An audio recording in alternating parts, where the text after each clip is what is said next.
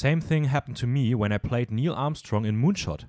They found me in an alley in Burbank, trying to re-enter the Earth's atmosphere in an old refrigerator box. Und damit herzlich willkommen zu Filmjoker. Mein Name ist Dennis, mir gegenüber sitzt heute Raul. Hi. Hi Raul. Ähm, kam dir das Zitat bekannt vor? Nein, was war das? Äh, das war aus Tropic Thunder. Ah, Ähm, fand ich einfach. reden Sie da über die Filme, die Sie davor gemacht Ja, haben, oder? Und Mhm. wie er, er halt durch, also von Robert Downey Jr., der gespielte Charakter, der durch Method Acting Mhm. sich komplett in der Rolle verloren hat und sich mit einem Kühlschrank in irgendeiner Alley versucht, in die Erdatmosphäre zurückzuschießen. Ähm, ja, fand ich irgendwie witzig. Ja. Ähm, ich habe tatsächlich, ich bin sehr viele Filme durchgegangen auf einer Suche nach einem, nach einem Zitat Ja? und habe nur bei zwei Filmen überhaupt überlegt, ob ich sie reinnehme. Nämlich irgendwas aus Living in Oblivion, glaube ich. Oh ja. Nee, aus ja. The Player, aus The Player. Und Okay. ähm, zwei Sachen aus Tropic Thunder. So alles andere sind dann halt eher so, es ist voll schwer, weil verläuft sind es einfach so Dialoge. Aber ja, aber bei Creep vielleicht einfach irgend so einen richtig weirden Satz. Ich erinnere mich, dass da auf jeden Fall ziemlich viele. Ja. Das Ding ist, wenn die auf IMDb halt nicht aufgeführt sind, ist halt echt schwer, die nach, nochmal Ja, im Nachgang okay. rauszuvollziehen. So deswegen, ähm, Also als ich das letzte Mal das Zitat gemacht habe, nee, als das zum allerersten Mal das Zitat gemacht habe, habe ich äh, ja Artemis Fowl als Straffilm sehen müssen. Ne? und als, als äh, Dame Judy Dench da stand und Top of the Morning gesagt hat, dachte ich mir so, yep, das ist das Zitat, das nehme ich fertig aus. ja. halt während dem Schauen war ich noch so gut. Also was eigentlich auch richtig gut. Ich, also ich glaube, ich, glaub, ich habe noch nie ein Zitat beim Schauen des Films mir rausgesucht. Ja? Ich glaube, ich muss habe die immer im Nachgang bei IMDb mir rausgesucht Okay. und mich dann erinnert und sowas, aber ich habe noch nie bei einem Film gedacht, so, boah, das wäre ein geiles Zitat für den Podcast. Irgendwie, ich weiß nicht, hey, Kopf so dann, denkt, ha- du hast noch nicht Artemis Fowl gesehen. ich habe Ganz noch nie ehrlich, Artemis Fowl gesehen. Ja, stimmt das ist das auch. Problem. Ja. Ähm, okay, wir machen heute, glaube ich, so eine bisschen, ein bisschen improvisiertere Folge Mhm. und ähm, lassen uns auch ein bisschen durchtreiben. Hauptthema soll später sein Filme im Film. Ja. Ähm, alles, was irgendwie damit zu tun hat. Die Grenzen sind sehr frei. Ja, es sind wirklich frei. Also es kann sein, einfach nur über Schauspieler oder ob es Ja. auch wirklich um Filme machen geht oder was weiß ich. Wir gucken einfach mal, wo es uns hintreibt. Ähm, sonst wieder der, der typische Kram vorweg und ich würde sagen, beginnen wir auch direkt mal mit. Ähm, wir sind immer noch im Pride Month Mhm. und wir starten einfach mal damit, dass du einen Film heute vorstellen kannst. Der Ach so, nur ich, sta ich stelle einen vor. Ja, wir machen, wir haben, äh, genau, das habe ich gar nicht gesagt im Vorhinein. Aha, Ja, wir machen okay. diesem LGBTQ Plus Pride Month Special Ding Mhm. immer so, dass jede Folge eine Person einen Film vorstellt. Okay, also du lässt mich hier im Stich. Ich bin lass jetzt dich im Stich, ja, natürlich. Okay, verstehe. Ja. Ich mach's dann wieder nächstes, nee, nächstes Mal macht Raphael. Der da halt auch noch nicht. Okay, Da mal gucken. äh, ich habe mir Water Lilies rausgesucht von Celine Sciamma. Ich weiß gar nicht, ich glaube so 2008, 12 rum, irgendwie sowas. Ja, Irgendwann Anfang der 2000er. Anfang der 2000er, aber nicht die ersten fünf Jahre. Genau. Stark. Und ähm, es geht um ein junges Mädel, das sich verguckt in äh, eine. Das waren so Schwimmteams. Ja, so. Synchronschwimmen oder irgendwie Genau, sowas? nee, nee, nee. nee, Synchronschwimmen nicht, so Tanz. Ja, Wasserballett, Wasserballett. Wasserballett hieß Ja, es tatsächlich. Wasserballett. Ja. Genau, und in so ein älteres Mädel verschaut, die in der Gruppe über ihr Wasserballett tanzt. Mhm. Und ähm, es entsteht so eine sehr merkwürdige Beziehung zwischen denen, wo man am Anfang das Gefühl hat, sie wird ein bisschen ausgenutzt Mhm. und sie ist auch noch jünger und hat noch nicht wirklich das, ich glaube, das Verständnis oder sie entdeckt gerade sich selber erst. Sie Mhm. hat erst gerade diese sexuelle Erfahrung, das Erfinden der eigenen sexuellen Identität und deswegen ist sie da noch so ein bisschen zwiegerissen und weiß nicht ganz genau, was sie eigentlich von sich erhofft aus dieser Beziehung. Und du merkst, wie der andere das halt eher am Anfang etwas ausnutzt zu ihren Gunsten. Und ich, ich finde den Film einfach wunderschön. Ich glaube, Celine Sciamma hat ihn tatsächlich nachdem sie die Filmschule beendet hat, direkt den gedreht, wenn ich mich nicht täusche. Ich glaube, ich habe das mal gelesen. Und die zwei Schauspielerinnen sind, glaube ich, auch so Ja, müsste ich First-Time-Gig gewesen. gerade im Kopf durchgegangen. Ich glaube, es müsste auch ihr erster Film gewesen sein. Ich glaube, die anderen waren alle später, Ja. die ich kenne zumindest. Und sie direkt, die, also für, mich- ist schon für mich sehr weit oben von das, was ich von ihr gesehen habe. Also wahrscheinlich mein zweitlieblingsfilm.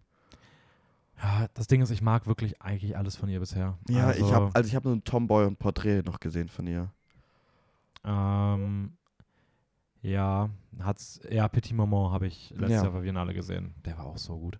Ja, aber ja, die sind alle, alle, alle super. Alle super, Ja. ja. schon auf jeden Fall. Und die Musik in den Filmen ist super. Die zwei Schauspielerinnen spielen absolute Höchstklasse und waren auch noch, ich glaube, auch deren erster richtiger Gig, Mhm. wenn ich mich nicht täusche. Und es ist ja da noch eine jüngere Adele Hanel, die dann in Porträt einer Jungfrau in Flammen auch mitspielt und Weltklasse.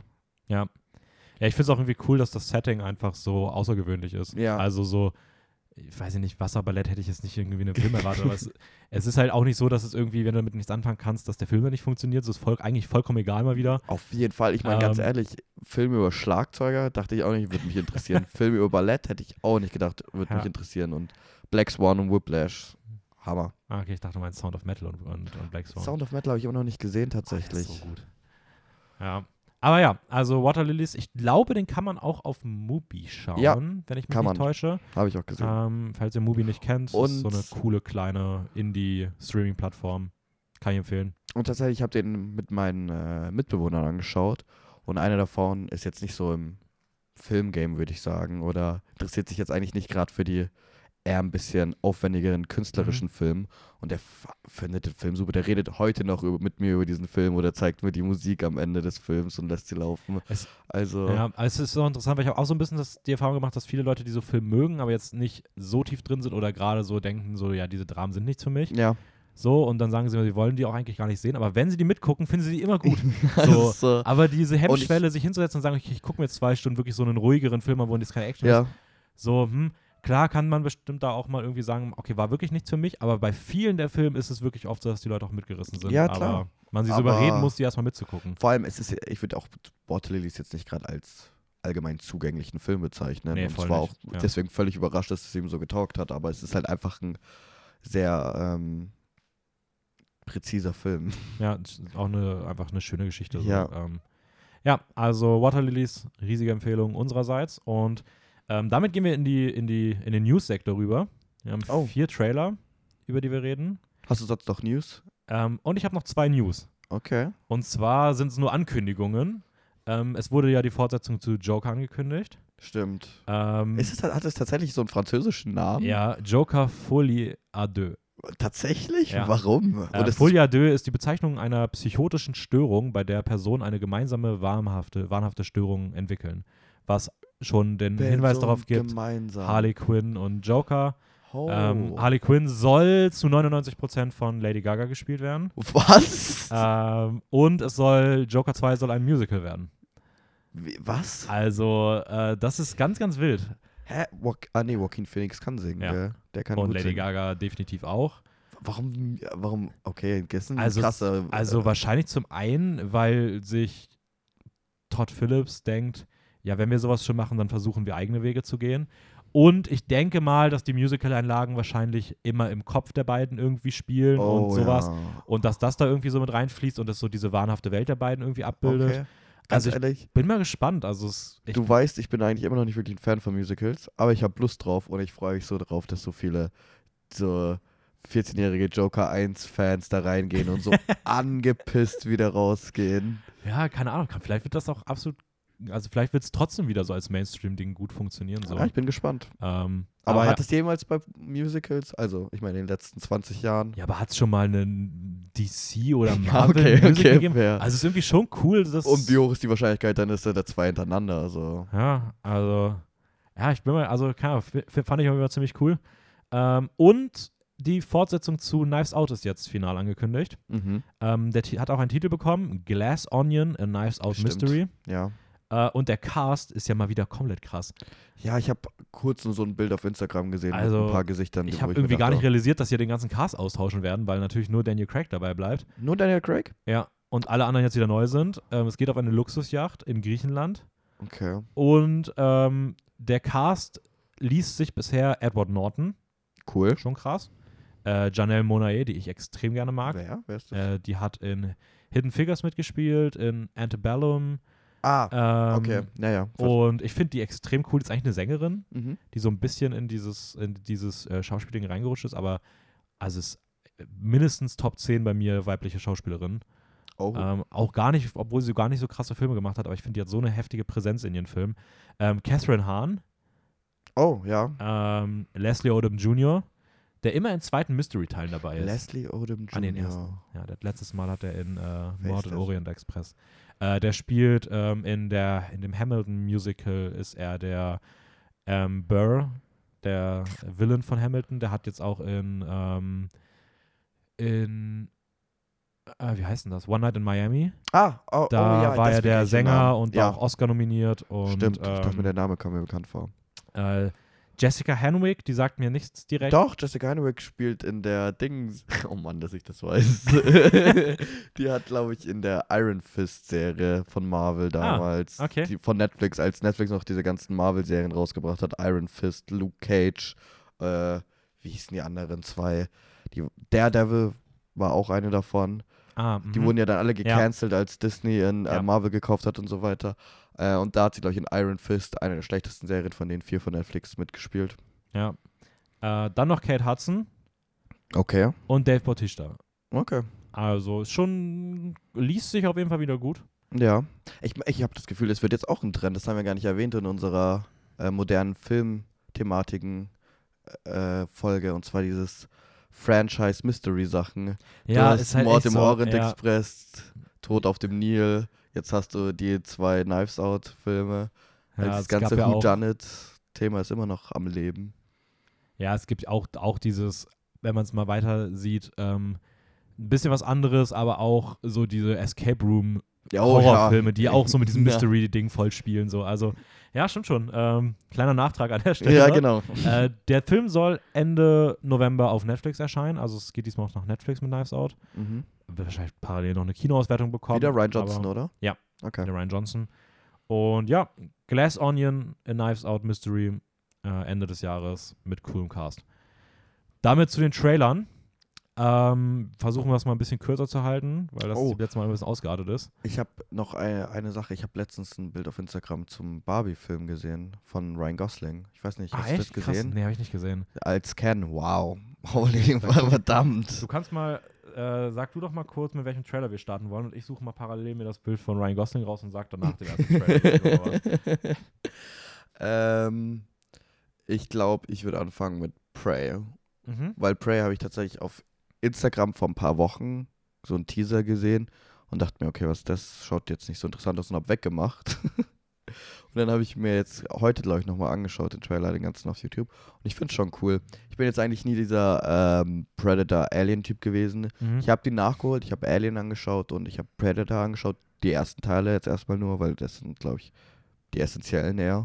Also ich weiß, dass viele Leute, ähm, also ja, Predator ist, ist ich finde den ziemlich cool. Ja, der war auch, die haben mir auch beide sehr gut Ähm, gefallen. Alien ist auch super. Ich weiß, dass viele Leute, also bei Alien gibt es auch noch die, Aliens. die Aliens Genau, also von James Cameron, ja, ja. auch noch extrem gut finde. Ich glaube, Ja. die anderen sind schon die, die auch in der Mehrheit eher schwächer sind. David Fincher mit den dritten, gell, wo ich der. mochte den nicht so gerne. Ja, Ähm, da fand ich sogar den vierten nochmal ein bisschen besser. okay. Aber ich glaube, die sind alle, also wenn ich sie nochmal gucken würde, ich würde wahrscheinlich eins und zwei gucken und mehr nicht. Ja, mehr. genau. Also ich habe hab halt. mir die halt angeschaut, weil ich dachte, okay, es wird Zeit. Ich wollte einfach mal ein paar essentielle Filme sehen. Und ähm, fand Predator überraschenderweise ziemlich cool. Hab dann auch seitdem immer mal wieder, wenn irgendwo nachts auf YouTube Alien vs. Predator 2 oder sowas lief, einfach mal kurz reingeschaut und gesehen, was abgeht. Und ich finde richtig cool, welches Setting sie sich ausgewählt haben für Prey. Also das taugt mir schon irgendwie, dieses ganz Ja. alte Zeit mit diesen wirklich, keine Ahnung, da habe ich richtig Bock drauf. Also es ist nicht, äh, mitzusehen. ich, also es ist glaube ich nicht ganz alte Zeit. Ich habe mal nachgeguckt, es müsste so Ich 18. weiß. Jahrhundert sein. ja, okay. Ähm, weil ich dachte, erst habe ich gedacht, okay, ist das so, so, so Steinzeitkram. Mhm. Aber nee, es ist 18. Jahrhundert, Native Americans. Oh, Ähm, auch der gesamte Cast ähm, vernünftig gecastet und nicht Sehr irgendwelche schön. Leute da reingewurstelt in sowas. und wer, wer ist der Regisseur von 10 Cloverfield Lane? Äh, steht im Trailer, aber wer Dan ist das? Trachtenberg. Dan Trachtenberg. Ah, ja, richtig. Und das ist richtig. nämlich auch so der Hauptgrund, warum ich mich wirklich eigentlich auf den Film freue, weil Ja. normalerweise denk, würde ich mir denken, okay, wieder so ein unnötiges Spin-off braucht man nicht, Mhm. weil der letzte Predator-Film war auch echt Müll. Habe ich, Ähm, hab ich nicht gesehen. und aber 10 Cloverfield Lane war halt so ein eigener Ansatz Ja, in diesem Cloverfield-Universum. Und der war richtig gut. Mhm. Und ich muss sagen, ich finde, der sieht auch jetzt echt cool aus. Und Ja. irgendwie, weiß nicht, Setting und sowas, wie du schon gesagt hast, das, das, das Ja, macht mich, schon Bock mich, so. mich reizt auch das Setting und Dan Trachtenberg. Weil 10 Cloverfield Lane wurde von so viel von meinen Freunden so hart gehatet. Ja, wegen diesem. Ende. Ja, aber das muss man halt akzeptieren. Das ist halt immer noch in dem Ja. Franchise so, ne? Aber ich fand den, ja gut, aber nur wegen J.J. Abrams. Ja, Das ist halt die Sache. Ich meine, der Film an sich geschrieben war ja ohne dieses beschissene Ende. Ähm, aber ich fand den Film cool bis auf die letzten zehn Minuten. Ne? Und ich fand den Schnitt alles ziemlich nice. Deswegen, ich freue mich auf den. Ich werde ihn mir auf jeden Fall anschauen. Vielleicht läuft er im Kino hier? Weil das ist von Hulu, gell? ähm, weiß ich gar nicht. Also entweder kommt er auf Disney Plus, Okay, weil Hulu läuft immer hier auf Disney Plus meistens. okay. Ähm, oder er kommt ins Kino, aber ich kann mir nicht vorstellen, dass der, wenn läuft, der glaube ich auch nicht lange. Ja. Ich weiß auch gar nicht, wann der rauskommen soll. Also, Hat auch jetzt nicht so viel Hype gemacht, die Runden, oder? Ich dachte eigentlich auch eher, dass wir, wir so Mainstream, also der in der Mainstream vermarktet ja, wird. da ist halt das Problem, dass es wahrscheinlich schon zu viele Spin-offs gab, die Reihe eh schon halb tot war und vor allem, dass der Film halt auch gar nicht im Titel damit wirbt. ja, So, das. The Prey. Ja. Ja. Ähm, okay, bevor wir mal weitermachen mit dem zweiten Trailer, kurzer äh, Ken-Exkurs. ähm, also googelt bitte mal Ryan Gosling Ken. Der Look ist ja absolut krass. ja. Diese blonden Haare und diese offene Jeans. Und hat er nicht auf der Unterhose Ken stehen? ja, statt, in, aber in dieser Calvin Klein Schriftart. Ja. Also, ja, ist schon sehr, sehr cool. Oh, ich, also, ja, ich habe immer mehr Bock auf diesen Barbie-Film. Mhm. Also, es ist schon krass, dass, wie sehr ich mich auf den Barbie-Film freue. Also, Ja. ähm, ja, Greta Gerwig. Ähm, okay, nächster Trailer. Ähm, ich würde mal sagen, wir machen mal kurz Vespa. Okay. Ja, ähm, der kann kurz halten. Also ich würde mich kurz halten. Ich weiß nicht. Der Trailer hält sich kurz. ja, du fandst den eher nicht so, oder? Doch, ich fand ihn interessant. Der eine Schauspieler hat mich abgeschreckt, weil ich den in Choose or Die gesehen habe und in letzter Zeit immer wieder Okay. in ein bisschen schlechteren Filme. Obwohl ich ihn mag, weil der spielt oft, der hat immer den Edgar Wright-Film mitgespielt. Ich weiß gar nicht, wie er heißt. Der spielt in Das Ende der Welt und so immer einen aus dieser Freundesgruppe. Hm, Ja, sagt mir gerade leider nichts. Und äh, den habe ich da drin gesehen. Der Look ist cool, der Film, also der Trailer ist ziemlich subtil, also du weißt nicht wirklich, worum es geht. Ähm, ja, reizt schon irgendwo, aber nicht, dass ich ihn mir jetzt nochmal angeschaut habe, direkt danach. Ja, also ich muss sagen, ich finde, das Set-Design sieht irgendwie ziemlich cool aus und das Genau. Worldbuilding es ist ja so Science-Fiction-Dystopie irgendwie. Ja, so, genau. Ähm, Utopie war gut, Dystopie, war- Dystopie schlecht. ja. Ja, okay. Es hat mich so ein bisschen, ich habe mir aufgeschrieben, erinnert an eine Mischung aus Annihilation, The Mhm. Road, Arrival und Children of Man. also irgendwie. The Road mit Robert Pattinson. Äh, nee, The Road mit äh, Viggo Mortensen, dieser postapokalyptische Ah, ja, Film, nee, wo er mit seinem Sohn irgendwie durch so eine kannibaleske Das ist witzig, weil ich glaube auch läuft. Road ist auch so ein postapokalyptischer Film mit Robert Ja. Pattinson und ähm, wie heißt der? Guy Pearce. Ist das nicht The Rover? Rover, Ja. ah, Den habe ich auch noch nicht gesehen. stimmt, Das soll gut richtig. sein. Ja, aber Ähm, ja, aber ich muss sagen, ich fand den ganz cool, aber ja, mal gucken. Also das ist so ein Ding, da würde ich mal warten, bis der rauskommt und mal Mhm. abwarten, wie der so ankommt und dann mal weiterschauen. Ähm, weißt du irgendwas von Regisseuren technisch? Kennt man da irgendjemanden Vespa? Nee, ich habe mir dazu nichts rausgeschrieben. Also mir kam die Okay, nicht ich bekannt vor mal. und dann habe ich es mir nicht notiert. Aber kann sein, dass die vielleicht schon irgendwelche gemacht haben, aber mir hat es jetzt nichts gesagt. Ähm, ein anderer Film, den wir, glaube ich, auch recht zügig abarbeiten können, weil der Teaser einfach nicht viel hergibt, ähm, war Rob Zombies Remake Oh, der Sitcom, glaube ich, ist es. ich The Monsters. Keine Ahnung. Aber Monster ist doch der Typ, der die erschaffen, oder? Oder bin ich jetzt auch? Also die, die Reihe hieß, glaube ich, The Monsters. Und ich glaube, das war so eine, ich weiß nicht, Stummfilm, frühe Schwarz-Weiß, Okay. Slapstick-Comedy, Mit Frankenstein, Monster, Vampir, Kram, Dracula. Dracula, irgendwie all sowas. Und soweit ich das verstanden, also ich habe mich, das Ding ist, ich bin nicht ganz durchgestiegen, weil ich glaube, er macht einen Remake davon Mhm. als Film und jetzt in Farbe. Ja. Ist es PG? Das wäre nämlich schon interessant, dass Rob, Zom Rob Zombie einen Film macht über Monster, der PG ist, weil er wirkt so vom Teaser-Trailer. Ja, sieht eher aus wie, dass der auch, also dass er so eine Comedy Ja, Hat mich genau. ein bisschen an ähm, äh, What We Do in the Shadows Oh ja, von Taika Stimmt. Waititi erinnert. So. aber nochmal ein bisschen mehr den Zeitgeist ja, von oder, dem oder hier, ähm, wie heißt der mit äh, Johnny Depp als Vampir? Dark Shadows. oh so. Gott, oh, hau mir ab. Aber ja, aber ähm, er sieht cool aus und Rob Zombie. Oh, ich mag, also gut, ich habe von Rob Zombie, glaube ich, tatsächlich nur, ich weiß gar nicht, einen Film gesehen und ich fand den, naja, aber ich finde, ich bin interessiert an Rob Zombie, ehrlich gesagt, an seinen Stil von Filmen und was er noch macht. Aber ich heb's mir, ich schieb's immer auf, ehrlich Muss mal gesagt. gerade nachgucken, was der nochmal, was hatten der nochmal so Der gemacht? Devil's Reject, äh, 1000 Corpses, bla Ja, bla den habe bla. hab ich gesehen. Und ähm, er hat einen Halloween gemacht, oder zwei sogar. Er hat, glaube ich, sogar seine eigene Halloween-Reihe, die Rob Zombie Halloweens. Und ähm, weiß es gar nicht mehr. Auf jeden Fall hat er auch so bestimmte Charaktere. Ah, der hat das Grindhouse-Ding mitentwickelt von. Genau. Äh, mit Robert Rodriguez und Quentin Tarantino und Mhm. Edgar Wright, Eli Roth. Eli Roth, Rob Zombie und so, die sind Ja. generell, die so ein bisschen dieses Ah, Genre Free gern from Hell, machen. den wollte ich auch noch gucken. Genau, ja. Der hat auch gleich immer so einen Charakter, der bestimmt äh, in mehreren Filmen wieder auftaucht.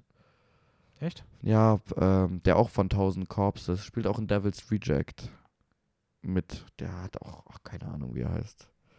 Ich weiß es nicht mehr. Also Devil's Reject fand ich ziemlich weird, aber es gab Ansätze, die mir gefallen haben. Mir haben die Musik gefallen, mir hat Ah, Captain Spaulding. genau, Ja. genau der, richtig. Deswegen, ich bin gespannt. Ich werde wahrscheinlich nicht direkt drauf springen, wenn er rauskommt. Ich schaue, dass ich vielleicht davor noch einen anderen Rob Zombie-Film gesehen habe. Aber ich bin schon gespannt. Ja, also es sieht auf jeden Fall, der, der, der Teaser sieht irgendwie witzig aus. Mhm. Also ich muss sagen, ich mag halt auch dieses, also ich finde gerade, ich fand tatsächlich den Vibe in den Schwarz-Weiß-Bildern geiler als danach so. 100 Prozent. Ähm, weil ich, es hat irgendwie, ich kann, es hat mir direkt so, weiß ich nicht, so eine Mischung aus Chaplin, aber auch ganz viel ähm, sowas wie äh, Frankenstein Jr. Mhm. Äh, und das, das habe ich einfach sehr gefühlt. Äh, ich bin mal gespannt, wie das in Farbe funktioniert. Ähm, aber ja, sah auf jeden Fall cool aus. Und kommen jetzt zum Besten. Das Beste zum Schluss. Ja. Welchen denn? Wie viele Filme bringt er denn dieses Jahr raus? Weiß man das? Also Boah. es ist, Ähm, wüsst ihr es gar nicht, ob es noch einen zweiten gibt von ihm dieses Jahr? das wäre ja mal. Weil er hat letztes Jahr recht viel gemacht. Okay, also es geht um The Rock und Ja. Black Adam. Ja, Black Adam. Ich, ich überlege gerade, er hat Jungle Cruise letztes Jahr gemacht. Er hat letztes Jahr Red Notice gemacht. Beides Filme, die eine Fortsetzung bekommen sollen. Beides Filme, die diese Fortsetzung nicht dieses Jahr bekommen. Fast and the Furious ist er ausgestiegen. Hobbs und Shaw kriegt keinen zweiten Teil. Okay. Äh, irgendein Actionfilm wüsste ich gerade nicht, dass er den macht. Also ich weiß gar nicht, ob Also- der dieses Jahr noch was macht. Eine Frage habe ich noch. Ich erinnere mich nicht mehr, aber gab es in den Trailer eine Dschungelszene? Bei Black Adam jetzt. Ja. Ähm, ja, ich weiß nicht. Sind, also ich glaube, es wird eine Dschungelszene geben, aber ich glaube, im Trailer sieht man sie noch nicht, weil im Trailer gibt es nur dieses, wo er in diesem Tempel ist. Aber ich glaube, da wird er danach in den Ja, Dschungel gehen. ich habe auch das Gefühl gehabt. Ja. es muss irgendwie sein, ehrlich gesagt. also es geht ja, ich glaube, da hätte er gar Ganz- nicht die Rolle angenommen. Ganz ehrlich, Black Adam. Also, Black Adam ist für mich auch so dieser Hype gestorben. Ich war nie wirklich gehypt, aber ich habe von diesem Film immer wieder was die letzten Jahre gehört und Ja. jetzt ist auf einmal so ein Trailer da und ich denke mir so, ja, okay. genau, für ganz kurz, ähm, für Leute, die damit jetzt nichts anfangen können. Ähm, Genau. Black Adam ist von DC, ähm, spielt in diesem Shazam, Aquaman-Franchise. Ich glaube, Black Adam ist ursprünglich ein Antagonist gewesen. Von Shazam eher, von oder? Shazam. Ich bin mal gespannt, was sie hier mit ihm machen, Mhm. weil er scheint schon irgendwie auch ein bisschen evil zu sein. Ich habe gelesen Kommentare, was ich gut finde. Im Trailer wirkt es so ein bisschen nach so einem Hancock-Style-Film. Ja. Wo am Anfang so er irgendwie, ach, kein I don't care und bla bla und dann am Ende vielleicht irgendwie Empathie gewinnt. Aber das ist halt irgendwie auch gefühlt der einzige Weg, den Filme gehen können, bei dem ein Villain im Mittelpunkt steht, dass immer Sympathie aufgebaut werden muss und es dann Naja. keine richtigen Villains mehr sind. Ja, ich weiß nicht, es sollte nicht der einzige Weg sein, glaube ich. Ja, also, keine Ahnung, ich. Also ich muss sagen, ich war nach dem ersten Teaser schon ein bisschen gespannt, weil ich fand, dass er gut in die Rolle passt. Es ist mal was, was ich cool finde, dass er es spielt, weil dieses, weiß ich nicht, er präsentiert sich überall als so göttliches Wesen gefühlt. Warum dann nicht auch mal in einem Film das wirklich machen? Ja, Embrace. Halt. Ähm, und ich fand auch den, den Look und die Stimmung in diesem ersten Teaser ganz cool, aber jetzt, wo der Film mal ein bisschen mehr gezeigt hat, also mich hat es nicht so abgeholt. Also weißt du, was mich wirklich gestört hat? Diese Szene, wo, wo äh, irgendwelche Räuber oder was weiß ich, Bösewichte vor ihm stehen und dann mit der Brechstange auf seinen Kopf einhauen und er Ja. bewegt sich nicht und die Brechstange biegt sich und es ist so, Alter, ich meine, wie oft habe ich das im Film gesehen und in wie vielen von diesen Filmen spielt The Rock mit und ist genau in dieser Szene verwickelt. Es Ist halt echt so. Immer das Gleiche. Ich habe irgendwo bei YouTube einen Kommentar gelesen, ähm, bei der Szene, wo er bei dem Auto ist, wo da dieser lustige, dickere Dude drin sitzt Ah, und, und er die, die Frau Ding, ja. und er da vorm Fenster steht und da irgendwie noch die Rakete von abhält und sowas. Und wo einfach nur jemand geschrieben hat, ah, eine kleine Szene, aber hier seht ihr schon mal den Love Interest ja, ja, safe. und den äh, Comic Relief Charakter. Genau. Und ich dachte mir halt so, ja, irgendwie stimmt's. Und es ist, wenn das schon wieder nach einem Trailer, nach drei Sekunden schon wieder so sehr nach Schema F funktioniert. Ah, keine Ahnung. Also, ja, die DC-Dinger sind auch eher immer so, die können gut sein, die können aber auch echt nur so mittel bis schlecht sein. Ich hatte Spaß mit Shazam, das ist das Letzte, was ich mich so Shazam erinnere. fand ich auch ganz cool. Ich fand auch Aquaman tatsächlich ziemlich cool. Ähm, Na, Ja, aber darüber hinaus, Wonder Woman war super. Ja, Aber hab auch nur der erste, gesehen. der zweite soll richtig scheiße sein, deswegen gucke ich den nicht. Ja, Aber naja, keine Ahnung. Also mal gucken, was das kann. Ähm, er sieht auf jeden Fall nach Action aus. Ich glaube, wenn man so Mainstream-Action mag, dann ist wahrscheinlich Black Adam da auch definitiv mal irgendwie einen Blick wert oder sowas. Aber The Prey bestimmt auch. ja, aber mich persönlich hat jetzt Black Adam halt nicht abgeholt. Nee, ist auch, wirkt auch irgendwie zu uninteressant, der Charakter, ehrlich gesagt. Ja, Was voll. man in den Trailer erfahrt, äh, sein Sohn ist für ihn gestorben. Ja, okay. Und war es erst gestorben und wiedergeboren. Ja, okay. Also, es wirkt nicht so interessant, ja. Ja, ich weiß nicht. Ich habe das Gefühl, dass DC nicht die besten Origin-Stories machen kann. Ja, vielleicht So, also- ist das. Zumindest nicht in dieser aktuellen DCEU-Welt, die sie da gebaut haben. Ähm, kommen wir zum Recap. Oh, Ähm, haben wir noch was vor uns? wir haben noch ein bisschen Recap vor uns, weil wir haben ja auch heute beim Hauptthema, ist wie gesagt auch eh nicht so ganz das fixe Ding. Aber wir können auch da mal kurz gucken, dass wir da vielleicht ein bisschen zügiger durchkommen. Ähm, wollen wir unsere beiden Einzelfilme, die wir geguckt haben, ein bisschen schneller mal kurz machen? Willst du anfangen oder soll ich? Du kannst anfangen. Okay, ich habe The Hustle geschaut, äh, nicht The Hustle, nur Hustle, Hustle geschaut von Jeremiah Sager, auf Netflix erschienen. Hat er Ähm, eigentlich noch was anderes gemacht? Nur so. äh, Mir sagt nicht, nichts gesagt. Also er hat Okay. irgendwie noch einen anderen Film gemacht, aber ich kannte den nicht.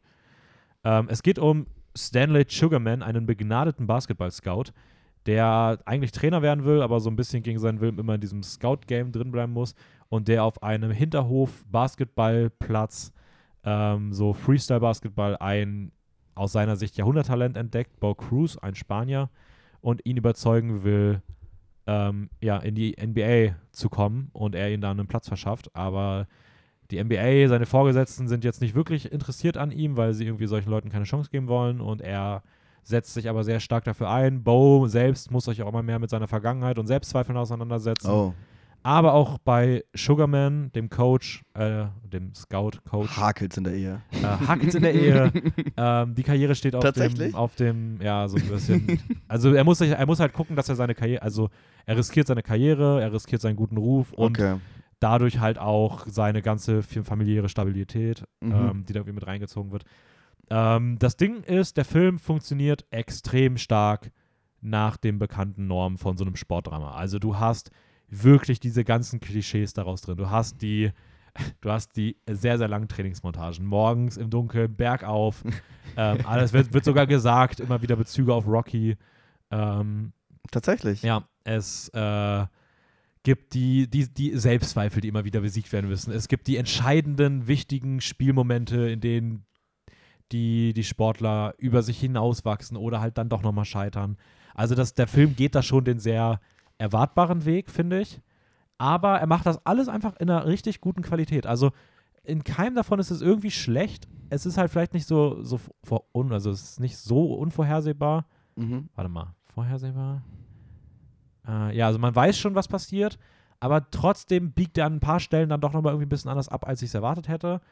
Ähm, Adam Sandler ist krass gut in der Rolle. Also ich fand, schauspielerisch war er in Uncut Gems definitiv nochmal eine Spur heftiger, aber ich finde, die Rolle ist ihm noch mehr auf den Leib geschnitten.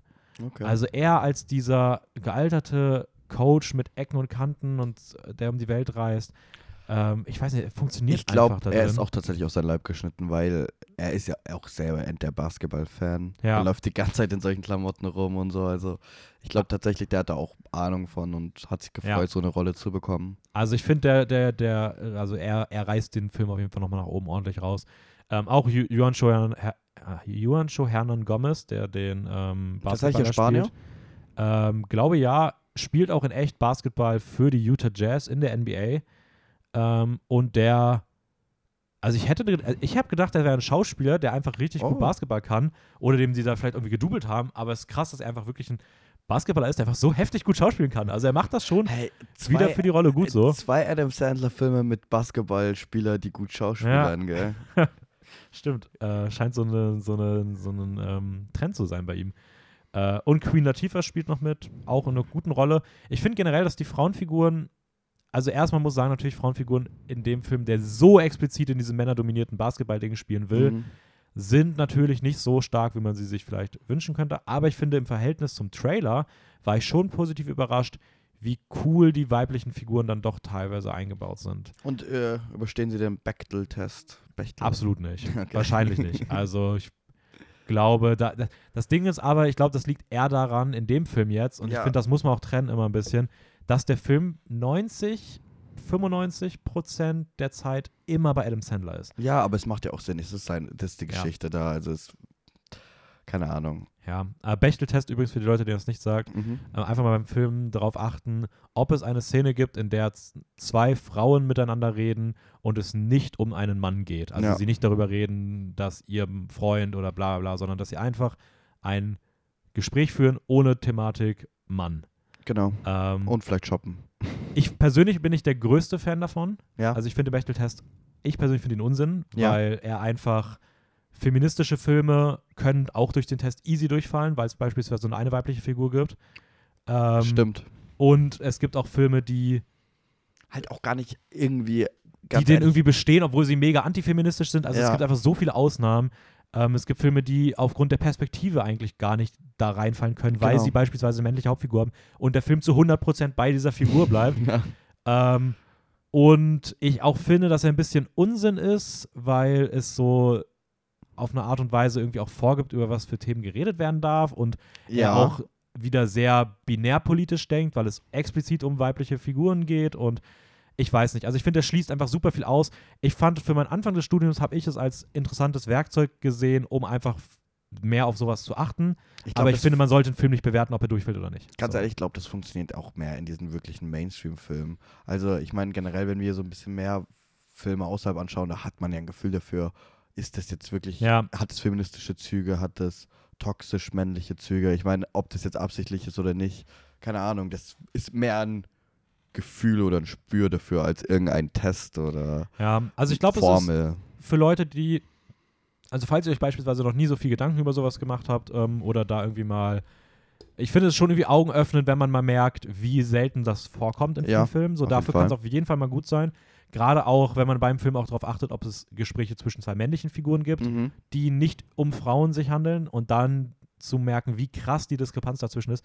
Das ist schon krass, aber es ist halt für mich eher ein gesamtes, also Gesamtpo äh, gesamtfilmpolitisches Problem, als dass man es an einem Film festmachen kann. Genau. Und ich finde, der Bechtel-Test wirkt auch immer ein bisschen so wie so eine leichte Lösung. So. ja, auf jeden Fall. Und meistens sind bei solchen Thematiken leichte Lösungen nie die richtigen Lösungen. Nee, ich habe das jetzt auch nur erwähnt, weil ich tatsächlich ähm, gestern einen Gastvortrag hatte über äh, jemanden, die, also die hat den Gastvortrag vorgehalten, die macht den Gender Report Mhm. in Österreich in der Filmbranche und die hat über diesen Bechtel-Test und noch ganz andere, bisschen kompliziertere geredet.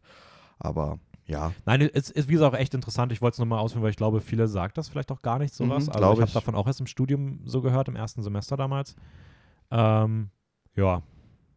Äh, sonst Hustle, coole Basketball. ja, ich wollte wollt gerade Also, sagen, kurz gehalten. Coole Basketballszenen. ähm, ich finde sie manchmal ein bisschen zu heroisch. Also es gibt so zwei Leute, die als Superstars von diesen ganzen Nachwuchsleuten dargestellt werden und die sind gefühlt 70 Klassen besser als alle anderen.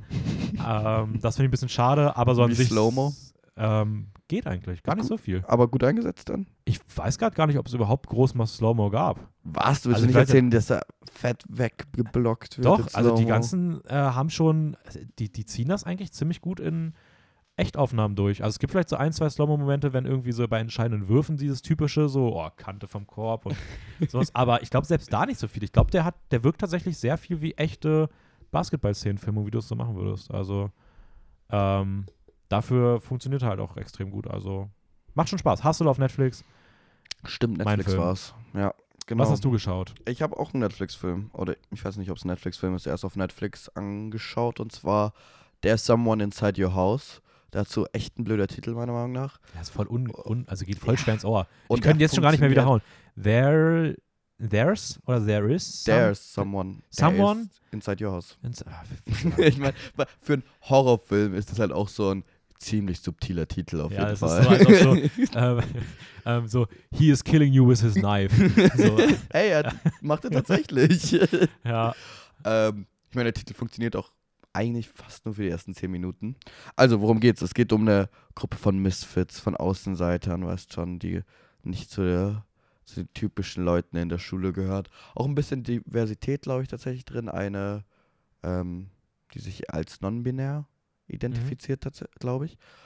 Und ähm, genau, es geht von dieser Gruppe und es fängt an zum Ende des, wo es äh, zum Abschluss geht des, der Schule, Highschool ist es, glaube ich, dass ein auf einmal ein verrückter Killer rumläuft und anfängt, die Studenten, äh, Studenten, Schüler zu töten und danach ihre dreckigen Geheimnisse zu lüften. Ne? Weil Okay. jeder hat Geheimnisse.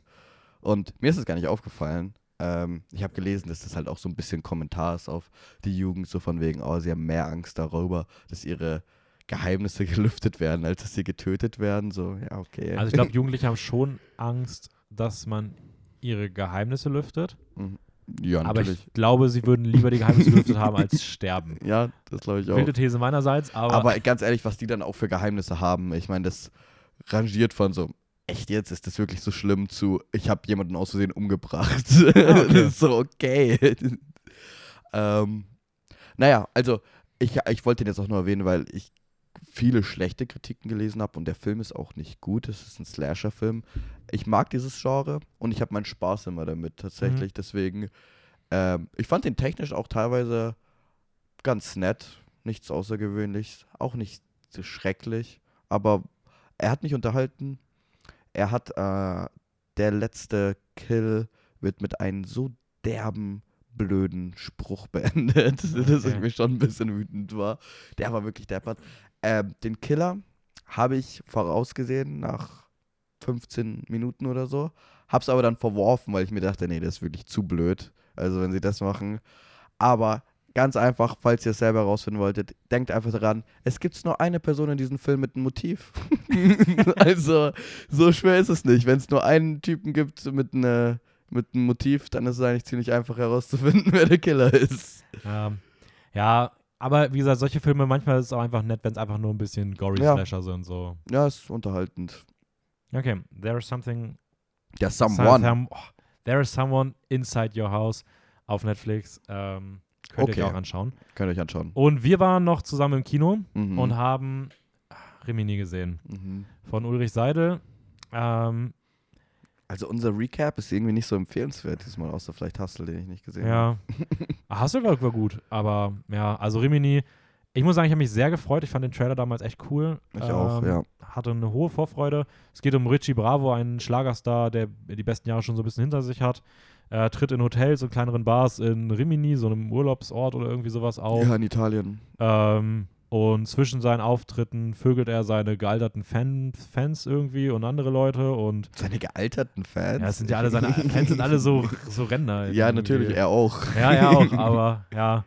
Ähm, und er, er, er hüpft von Alkoholrausch zu Alkoholrausch, ähm, besäuft sich durchgehend, versucht irgendwie den Traum vom Schlagerstar am Leben zu halten und dann taucht seine gealterte Tochter auf, ja, dann wird noch irgendeine Storyline Jahren reingedrückt. zurückgelassen hat.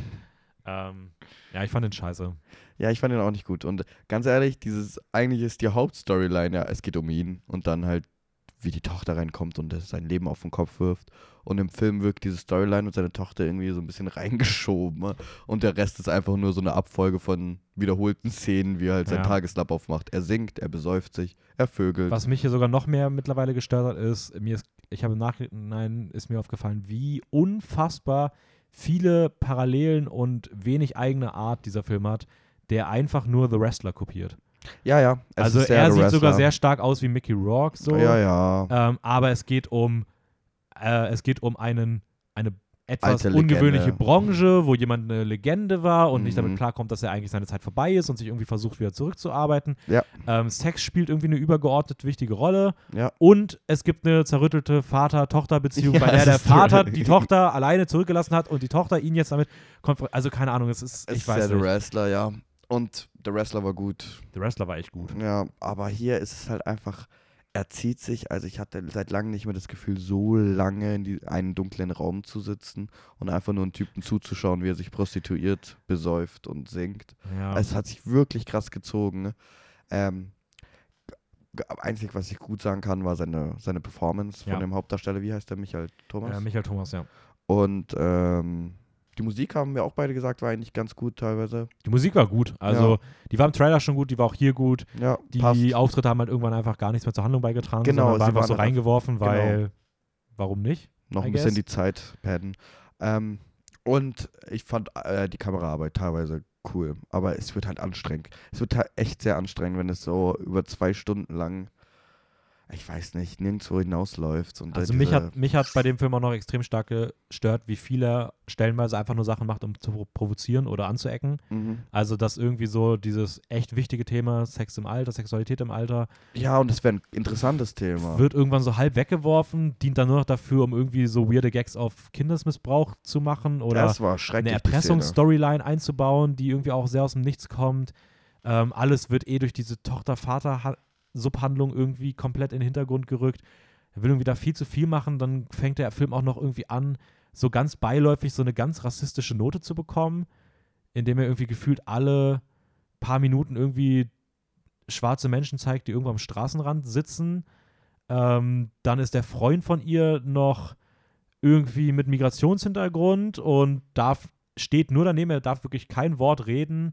Ähm, über ihn wird hergezogen, gelästert und ich weiß nicht, dann wird da noch so eine Flüchtlingsthematik aufgemacht und bedient sich hunderter Klischees aller Wird halt auch wieder reingequetscht da ganz am Ende. Diese, ja, aller arabische Menschen besetzen Häuser, schleusen überall ihre Familien ein, wollen nur Geld haben, haben einen Harem und irgendwie der Film sagt so, ja, das tun, bedienen wir jetzt mal genauso.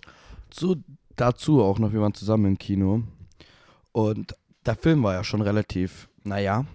Und dann hatten wir tatsächlich auch noch in der ersten Reihe eine ältere Dame als Gast, die Allein im Kino war. allein im Kino war und einfach den Film kommentiert hat. Ja, wie in so einem YouTube-Movie-Commentary. Genau.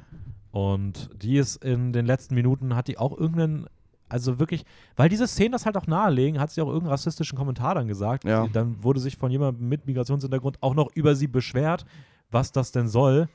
Und ich weiß nicht, also irgendwie, ich weiß nicht, der Film hat so eine unangenehme Note. Und ich habe gar nicht so das Problem damit, wenn die Hauptfigur ähm, sowohl irgendwie eine Hauptfigur ist, mit der man sich sympathisieren soll, und trotzdem irgendwie per se rassistisch, Ja. homophob, sexistisch. Das gibt es immer wieder. Das ist auch okay, das abzubilden. Das kann man auch machen. Man darf auch ambivalente Figuren machen. Aber ich finde, der Film hat das halt zu seiner gesamten Grund-DNA gemacht, das halt einzubauen, weil es in jedem Teil irgendwie drin ist und diese andere Seite so aktiv verhindert wird, zu nicht reden. zur Handlung. Also genau, und ehrlich, es trägt, es ist kein Beitrag. Es ist einfach irrelevant. Nichts. Wirklich. Also es ist auch nicht, es fühlt sich auch nicht an, wenn du ihn da langgehen siehst, an den ganzen Pennern, denkst du dir nicht so, dass es irgendwie ein Kommentar auf irgendwas wäre. Es ist einfach nur so, ah, hier liegen die ganzen dunkelhäutigen Penner. Ja, äh, genau so. Einfach irgendwie richtig unangenehm, eklig. Und man darf nicht vergessen, am Ende, egal was der Film damit, selbst wenn er irgendwas ausdrücken möchte, er hat diesen Menschen dort lediglich Statistinnenrollen in seinem eigenen Film gegeben. Ja. So. Ähm, und das hat auch was dann mit Produktions-, also mit Gagen zu tun und sowas. Mhm. Und wenn du das so prim- prominent zum Thema machst und es gibt ja auch dieses, wenn du, also wenn du Dialog hast, dann fällst du in andere Klasse und sowas. Und diesen, die dürfen einfach nicht reden, so gefühlt. Also das ist so krass und keine Ahnung, und wirklich jedes Klischee wird einfach nur billigst bedient und ich weiß nicht, also ich war von Rimini extrem enttäuscht. Also ich Ja, glaube, das ist bisher fast für mich die größte Enttäuschung des Jahres. Weil es gibt schon noch schlechtere Filme, aber von denen habe ich auch erwartet, dass sie nicht gut Ja, sind. auf jeden Fall. Größte Enttäuschung, ja. Obwohl, irgendwas hat mich auch sehr enttäuscht. Nee, eigentlich war ich immer ziemlich zufrieden. Eigentlich zufrieden, aber nichts hat mich auch wirklich weggeblowt bis jetzt. Ja, Tatsächlich gar nichts. Ah, doch, X, X, stimmt. X hat mich weggeblowt. Da war ich überrascht. Ich hätte nicht gedacht, dass ich ihn so feiern werde. ja gab schon viele gute Filme dieses Jahr. Ich habe schon auch ja, natürlich, die sind alle, ich mag die, finde die alle sehr gut, aber von den meisten habe ich damit gerechnet, dass sie Ah, sehr okay. gut werden. Ja. Also Licorice Pizza war ist für mich natürlich weit oben, weißt du, Northman, von denen habe ich gerechnet damit, dass die zumindest nicht kacke werden oder dass sie Ja. mir irgendwo gefallen werden. Ja, gerade im Kino ist das Feld noch mal ein bisschen höher, so Ja. die Erwartungen und wie man, wie stark man Enttäuschung oder Überraschung wahrnimmt. Ähm, okay, wir können mal zum Hauptthema kommen. Ja. Ähm, Filmwelten oder Filme im Film, irgendwie sowas. Wir haben uns sowieso so eine Liste mit Filmen gemacht, die wir beide so halbmäßig angeschaut haben. Also wir haben viele Ja. davon gesehen. Vieles ich sagen. kannte, kannten wir auch schon, muss man Ja, genau, sagen. auf jeden Fall. Ich habe noch ein bisschen was aufgefüllt, du hast noch ein bisschen was gesehen und ähm, ja, wir wollen so ein bisschen allgemein auf das Thema blicken. Also wir wollen jetzt auch gar nicht unbedingt sagen, okay, Filme, wo es um Filme geht, da gibt es zum Beispiel den Film, da geht es um Mhm. das, da spielt der und der mit und das ist so und so und wir finden das so, sondern wir wollen das irgendwie, keine Ahnung, ein bisschen anders machen. Ja, bisschen aber allgemeiner, vielleicht auch trotzdem über den anderen Film, anderen Film bestimmt auch mal reden. Ähm, aber wir lassen uns noch mal ein bisschen treiben.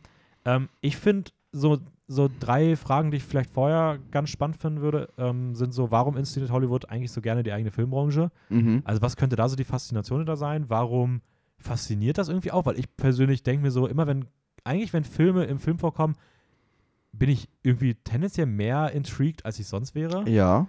Und auch, wie vielseitig kann das sein und wo sind so die Grenzen? Also, wie würdest du sagen, was Okay. zählt da so nicht mehr rein? Ich hätte auch eine vierte Frage mit der Mainstream-Audience.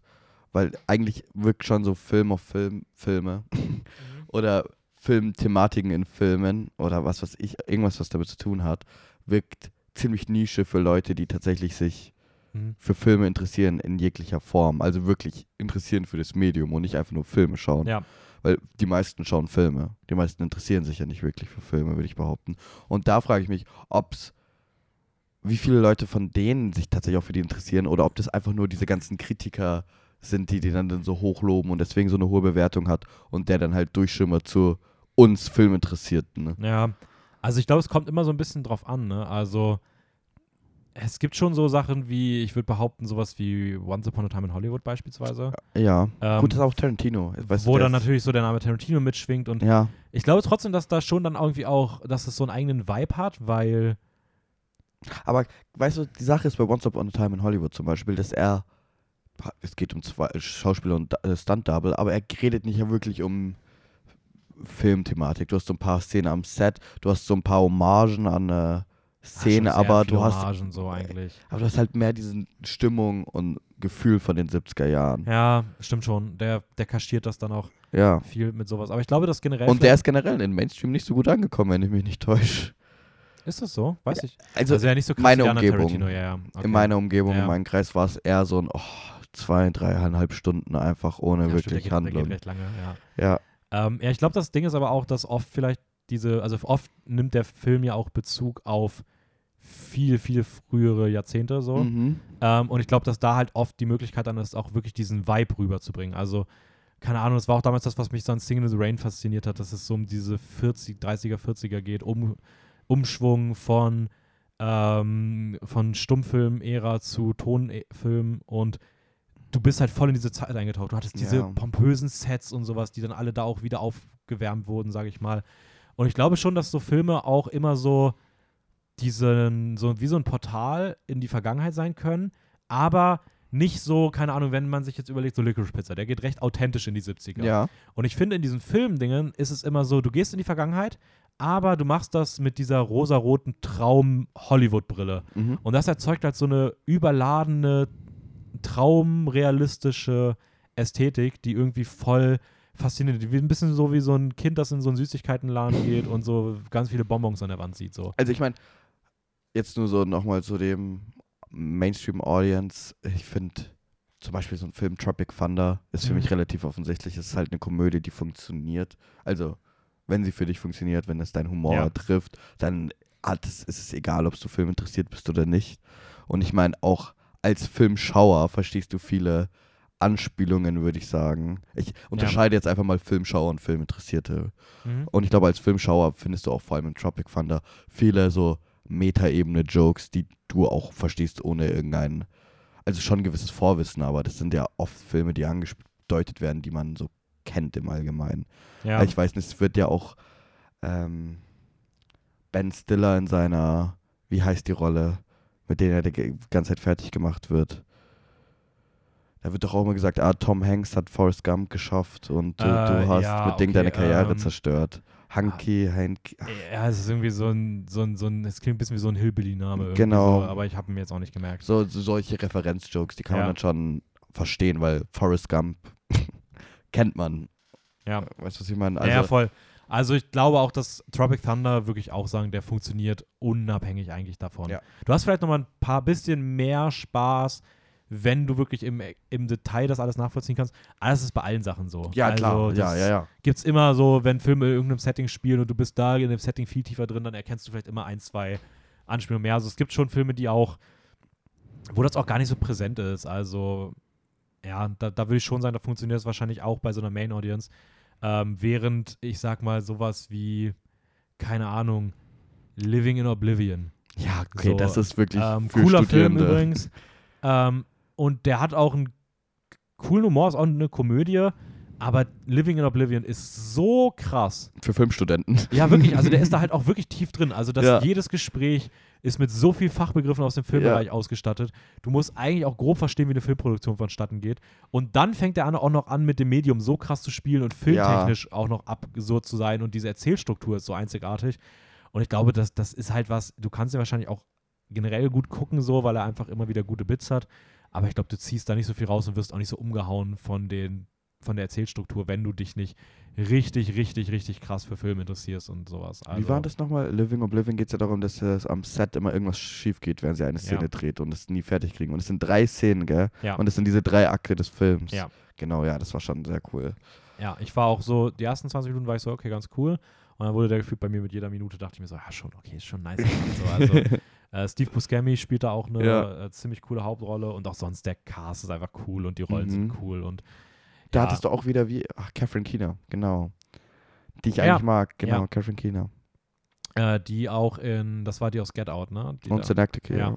ja. Ähm, ja, nein, also es, ich glaube, das hängt auch immer mit sowas ab. Ich glaube, manche Filme wollen auch wirklich für so Filmfreaks irgendwie Ja, sein. Und andere Filme wollen einfach nur so ein bisschen bedienen das Setting eher und sind dann auch zugänglich. Oder. Liebesbriefe an deren Genre oder Hommagen. Weißt du, was ich meine? Ja. Also so, sowieso Tarantino, aber du hast ja auch so One Cut of the Dead, das irgendwie tatsächlich eher wie so ein Liebesbrief ans Filme machen Ja, wirkt. voll. du hast, ich weiß nicht. One Cut of the Dead übrigens ähm, eine riesige Empfehlung, über den wir hier nicht reden wollen, weil der Film davon lebt, dass man nichts über den weiß. ja, genau, deswegen, ich wollte eigentlich drüber reden, weil ich den unbedingt Leuten zeigen will. Aber schaut sich nur einfach an. Schaut ihn euch unbedingt an und hört auf gar keinen Fall auf. Informiert Ja, euch nicht darüber, um was es geht. auf. Schaut ihn und egal wie ihr ihn in, am Anfang findet, zieht ihn durch. Der Ja. Film belohnt das und es ist alles so, wie es sein soll. Genau. Also ich meine ganz ehrlich, ihr, ihr hört hier auch einen Podcast von Filmkennern, von Filmkonnoisseuren. Also wenn ihr denkt, diese 20 Minuten, was ist das, dann vertraut uns einfach. Ich meine. Ja, ihr werdet belohnt. Also, ja, das ist halt, ist echt ein schwer zu empfehlender Film, weil die meisten Leute nach den ersten 20 Minuten sagen, okay, was gucke ich mir gerade für ein Bullshit an. Mhm. Aber am Ende haben bisher alle Leute gesagt, dass sie den Film extrem geil fanden. Mich würde noch interessieren, was, wie siehst du das bei The Player? Ähm, also The Player gehört für mich so in diese, ist so, ein- so ein bisschen so ein Hybrid. Mhm. Und auf der einen Seite ist er auch wieder wie Living Oblivion so sehr für Leute, die sich viel mit dem beschäftigen, weil er so, viel die, so tief in die Strukturen reingeht, Mhm. aber parallel auch noch dann diese Metaebene hat, wo er mit sich selbst sich als Mhm. Film wahrnimmt und darüber spricht, wie in dieser Welt ein Film entstehen könnte, der genauso ist wie Ja. der Film. Und ich glaube, das ist halt wieder sowas, das, das muss nicht unbedingt sein, wenn Und er hat sehr thrillerartige Aspekte, gell? Ja, Mit dem Mord und so weiter. Es wirkt schon sehr thrillerhaft, äh, auch teilweise. Ja, aber ich glaube trotzdem, dass er von der Handlung her an sich funktioniert, weil es ein spannendes, so ein bisschen so ein, dieses Mystery-Ding so ein bisschen Mhm. hat und diesen Krimi-Aspekt hat. Ich glaube, da funktioniert er schon ganz gut. Und er funktioniert, glaube ich, auch ganz gut, weil er einfach, und das ist nämlich so diese zweite Art, die der Film irgendwie bedient, ähm, sehr authentisch irgendwie auf die Branche guckt. So. Ja, und einfach, wenn man sich denkt, okay, wie läuft es denn in der Filmwelt? Eklig. Dann, dann ist das so, ja, dann ist dieses eklige, korrupte, ähm, das, das schafft der Film dann irgendwie schon abzubilden und das hat so Biopic-Charakter und das Mhm. ist, glaube ich, funktioniert immer. Ähm, mir sind dann noch so Filme, die dann noch mehr in diesem zweiten Teil drin sind, während für mich auch sowas wie The Assistant aus 2019 Ah, ja, hab ich äh, von Kitty Green, ähm, wo es um eine junge äh, Frau geht, die als Assistentin in einer Filmproduktion arbeitet, im Büroalltag und von ihrem Chef halt ja massiv, weiß ich nicht, ich weiß gar nicht, was für eine Art Missbrauch, aber auf Verbal? auch verbal, emotional, sexuell wird, glaube ich, entweder nur angedeutet, aber es gibt zumindest, also es, es ist halt, orientiert sich sehr stark an Harvey Weinstein Mhm. ähm, und der Film ist halt einfach ein super authentisches Drama in dem Bereich. Ich glaube, da ist halt dann nicht die Frage, ob man, den, ob man die Filmwelt mag, sondern einfach, ob man solche ruhigen Biopics mag. So, also, Ja. obwohl es dann trotzdem sehr explizit in einem Filmsetting spielt. Oder auch sowas wie Bombshell, ähm, wo es ja um diese Fernsehstätte geht, Late Night, auch ein Film, wo es Late um Night. ähm, von Nisha Ganatra aus 2019 mit Ah, Emma Thompson in der ja, Hauptrolle. Ja, ja. Ähm, es sind auch beides Sachen, die dann in diesem Fernsehsetting spielen und Mhm. auch wieder ist viel um so ähm, männerdominierte Welt, ähm, we- weibliche Personen werden nur sexualisiert irgendwie und da ist es meiner Meinung nach recht egal, dass sie eigentlich in einem Film Ding. Es könnte auch ein basic anderes Unternehmen sein. Also ich glaube, Okay. deswegen funktionieren die halt unabhängig davon so. Ähm, aber nochmal ganz kurz, auf, um auf die Anfangsfrage zurückzukommen. Würdest du auch von dir behaupten, dass dich generell diese Settings eher faszinieren und wenn ja, warum? Ich weiß nicht. Ich, also, keine Ahnung, wahrscheinlich ist es generell meine Leidenschaft für Filme und wenn ich dann einen Film sehe, der übers Filme machen geht. Ich bin ja generell daran interessiert schon, bevor ich jetzt dieses Studium angetreten habe, Filmproduktion, Mhm. ähm, wie dieses Feeling, diese Stimmung ist, an einem Set zu stehen. Wie es ist, wie es der Umgang ist unter den Mhm. Leuten, wie was wird in vornherein geplant, was im Nachhinein. Also ich interessiere mich generell ja schon für jeden Aspekt Mhm. von Filme machen und deswegen finde ich es immer wieder einfach schön, wenn es tatsächlich einen Film gibt darüber und es und jetzt nicht unbedingt dokumentarischen, natürlich kann es auch sein, Ja. aber ich meine, wenn es in diesem Medium ist, vor allem der Player, der dann halt noch so gekonnt irgendwie diese Metaebene durchbricht und ich immer wieder vor Augen gezeigt bekomme, wie eklig eigentlich diese Branche ist und mir immer wieder denke, boah, ich will ja so gern drin arbeiten. Ja, also, ja, ist irgendwie so ein, wie so ein Tigerkäfig, in dem irgendwie Kunst entsteht. ja, Ähm, aber auch, man muss natürlich auch sagen, egal wie eklig es ist, es ist ja auch nicht gesagt, dass alles so bleibt. Na, ja. Also es ist ja auch alles im Wandel immer wieder und ist ja auch gut so. Aber ja, okay, nee, ist bei mir nämlich irgendwie ähnlich. Also ich habe jetzt natürlich andere, ganz andere Motive so, weil ich mir jetzt nicht denke, ich will an einem Set arbeiten unbedingt. Mhm. Ähm, Wäre bestimmt mal eine coole Erfahrung, aber ist jetzt nicht so das, was mich irgendwie explizit dran reizt. Aber irgendwie, ich weiß nicht, so diese Traumfabrik Hollywood mit all ihren schönen und schlechten Seiten zu sehen, ist irgendwie immer wieder, keine Ahnung, schon irgendwie faszinierend so. Weil es ist ja auch wirklich was, das mit dem ich mich halt auch, ja, also ich habe wahrscheinlich jetzt in den letzten drei Jahren mehr Filme geguckt als viele Leute in ihrem Leben. ja. So, und ähm, ich glaube, dieses Jahr stehe ich bei, weiß nicht, jetzt über 250 schon fast. Nicht schlecht. Ich bin Ähm, dieses Jahr richtig schlecht, muss ich sagen. Ja, waren auch viele Kurzfilme dabei, das darf man auch nicht vergessen. So. Und dieses Jahr liegt auch wirklich extrem viel für Uni, extrem viel für Podcast an. Mhm. Ähm, aber ja, deswegen ist es irgendwie immer wieder schön, dann zu sehen, wenn Filme auch zeigen, wo irgendwie diese Liebe vielleicht auch irgendwie ein Stück weit geboren wurde, so, weil Ja. das entsteht halt an Filmsets. Ähm, aber Oh mein Gott, X ist ja eigentlich auch ein Film. ja, habe ich auch Den, noch aufgeschrieben. den hatte ich gar nicht in der Liste drin. Ja. Verdammt. Ähm, ja, da, da, da will ich nämlich dann, da, perfekt, X ist so ein richtig guter Film, um direkt in zwei Themen einzusteigen. Ähm, nämlich zum einen, ähm, ich finde, in den letzten Jahren, da haben wir eh schon mal kurz drüber geredet, deswegen können wir es ein bisschen kürzer fassen. Ich finde es irgendwie interessant, dass es mehr Filme gibt, die auch so im Pornofilm-Setting spielen, Mhm. weil es dadurch irgendwie das so enttabuisiert. Ähm, sei es jetzt irgendwie Sean Baker, aber da geht es jetzt nicht, geht es ein bisschen weniger explizit ums Filmemachen. Ausnahme wäre vielleicht Starlet so. Ja. Ähm, aber Filme wie Pleasure, die da sehr stark drin spielen. Mhm. Boogie Nights von ähm, Oh ja, Boogie Nights vergesse ich auch immer. Paul Paul Thomas Anderson. Anderson. ähm, und jetzt halt auch X, also wo es halt wirklich um diesen Pornodreh geht. Sei es Mhm. halt irgendwie authentisch, sei es irgendwie als weirder Party-Exzess, wie halt in ähm, Boogie Nights, oder sei es als äh, selbstreferenziell satirischer Horror-Comedy-Spaß Mhm. in X jetzt. Also irgendwie ist es cool, dass man auch so Filmsettings sehen kann, die vielleicht, weiß ich nicht, bei denen man sich nie Gedanken macht, wie das vielleicht genau aussehen könnte. So. Vor allem Paul Thomas Anderson echt früh. Ich meine, 1999 oder so, wann kam Boogie Nights raus? 97. Krass. Ja. Wirklich krass. Aber ich habe auch so ein Interview gesehen, der war ja wirklich krass drauf zu der Zeit irgendwie. Keine Ahnung. Aber mutig und cool. Ja, ist echt ein cooler Film. Also Boogie Nights finde ich auch. äh, Ja, also ich fand bisher eh noch keinen Paul Thomas Anderson schlecht. Also alle waren bei mir richtig gut. Ähm, Mhm. Bisher mit keinem so ganz persönlich connected, aber äh, Boogie Nights super. Pleasure, wie gesagt, auf jeden Fall auch. Ähm, da werden wir bestimmt auch Ende des Jahres nochmal im Ja. Jahresrückblick drüber reden. Ähm, aber ja, da, das finde ich halt irgendwie auch cool, dass da sowas abgebildet sein kann. Und dann die zweite Sache, wenn wir nämlich mal so ein bisschen im Horrorbereich gehen.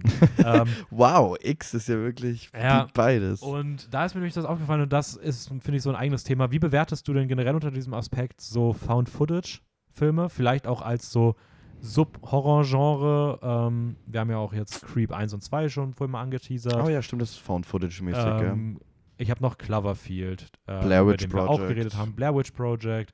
Ähm, The Visit von M. Night Shyamalan. Ähm, wo Rack. es ja auch darum geht, dass, genau, Rack, aber wo es ja auch um darum geht, dass diese beiden äh, Teenies da irgendwie mit der Kamera für ein YouTube-Video irgendwo zu ihren Mhm. Großeltern fahren und das so dokumentieren. Trollhunter von Andre gesehen, ja. Overdahl und ich habe jetzt noch So Above, So Below, Katakomben heißt der, glaube ich. Ah ja, habe ich gesehen tatsächlich Äh, gesehen. Und für die Leute, die es nicht wissen, Found Footage heißt halt Filme, die wirken so, als ob das kein Film war, sondern irgendwer wirklich etwas gefilmt hätte. Genau. Meistens irgendwie so ein übernatürliches Ereignis und oh mein Gott, schau mal Schlechtere hier. Bildqualität, Ähm, weniger Effekte. Ja, Wackelkamera. Also Genau. die Kamera ist Teil der Geschichte. Es ist nicht so, genau. wie du schaust was zu, sondern jemand sagt, okay, Und ich, hält- ich filme die hier Kamera. und rede, dann, dann hörst Ja. du die dahinter. Lässt die Kamera fallen und Ja. irgendwas kriecht rein. Meistens geht am Ende des Films auch irgendwas schlecht aus und dann wird so gesagt, und dieses Bildmaterial wurde gefunden. Genau, das Blair Witch Project hat es ja auf die Spitze getrieben, Ja. dass sie das so vermarktet haben, dass sie das gefunden haben irgendwo. ja, und dass die Und haben Leute echt diesen- gestorben wären und genau, so. und haben diesen Film ja für 10.000 Euro oder so gedreht und was, ich glaube, das war die größte Spanne äh, Die damals. prozentual größte, äh, der rentabelste Film, der ja, irgendwie wurde. 50 Millionen, 60 Ja. Millionen wahrscheinlich für 10.000 Euro. Ja, schon krass. Ja. Ähm, Found Footage. Ich würde sagen, Found Footage hat wahrscheinlich. Ähm, nee, es war gar nicht, ich wollte gerade sagen, James Wan hat Found Footage kaputt gemacht, aber ähm, ich meine, Paranormal Activity. Oh ja, Ich stimmt. glaube, Paranormal Activity hat so ein bisschen dieses Found Footage in Horrorfilmen irgendwie so zu diesen, oh, guckt mal, das funktioniert, lass das jetzt einfach mal irgendwie dauerhaft für irgendeine Kacke machen, wo das nicht wirklich reinpasst. Ähm, es gibt Filme, wo ich Found Footage richtig cool finde. Zum Beispiel, ähm, nicht The Wizard, natürlich nicht The Wizard. Verdammt, welcher war's? Warum denn nicht The Wizard? Weil ich The Wizard nicht mag. Echt nicht? Nein. Ich finde The Wizard super. Was? Ja, ich mag das schon gerne. hau mir ab. Echt Mit jetzt? der beste Shyamalan. Nach Unbreakable. Äh. Split finde ich da sogar Nee. gleich noch besser. Nee. Sogar Glass wahrscheinlich. Ich finde sogar Six Sense nicht so gut. ja, sogar Six Sense finde ich besser. Und den fand ich auch eher, naja, aber Wizard, ich weiß nicht. Ich fand generell halt die Charaktere ziemlich wack. Ähm, Ich fand den richtig creepy. Ist einer der creepigsten Horror Horrorfilme, die ich gesehen habe. Ich kenne auch einige Leute, die wirklich sagen, das ist der krasseste Horrorfilm, den sie gesehen haben. Und dieser Film ist ab 12. ich weiß, ich fand den auch creepy, aber da war ich auch jung. also, no, no wait, ich war nur, ich, damals fand ich den creepy, diese ganzen Szene unter dem Haus, wo sie verfolgt werden. Oh ja. Aber wenn ich mir das heute angeschaut habe, ich habe den sogar erst vor einem halben Jahr oder so gerewatcht, fand ich das mehr witzig. Und auch die Geräusche, die die Oma macht, so, okay. ich muss sagen, ich habe ihn nicht gerewatcht bisher. Ich habe ihn nur einmal gesehen. Und wie alt warst du da? Ist nicht lange her. Zwei Jahre oder so. Okay, krass. Ich fand ihn wirklich gut. Also, Krass. ja. Das überrascht mich jetzt wirklich. Aber ich wollte einen anderen Found-Footage-Film sagen, weil Rack habe ich leider immer noch nicht gesehen. Ja, same. Und den will ich unbedingt sehen. Das ist ich, Spanisch, spanische Film, wenn ich Ja, mich geht es, nicht glaube ich, täusche. um so eine Feuerwehrgruppe, die in so ein Genau. Feuerwehrgruppe. Und das finde ich, das, das hört sich richtig cool an. Da habe ich richtig Bock drauf. Aber wir haben noch einen Found-Footage. Nicht Katakomben, sondern Äh, ich hatte noch Cloverfield. Cloverfield. ja, Ähm, naja. Dann diesen Katakomben. Und? Und ich hatte noch Troll Hunter, aber den kennst du nicht. Ich Und hatte- Creep halt, ne? Ah, Aber- Creep, genau. Ich wollte über Creep reden, weil Creep, den Film mag ich sehr gern. Und Ja. da finde ich Found Footage halt.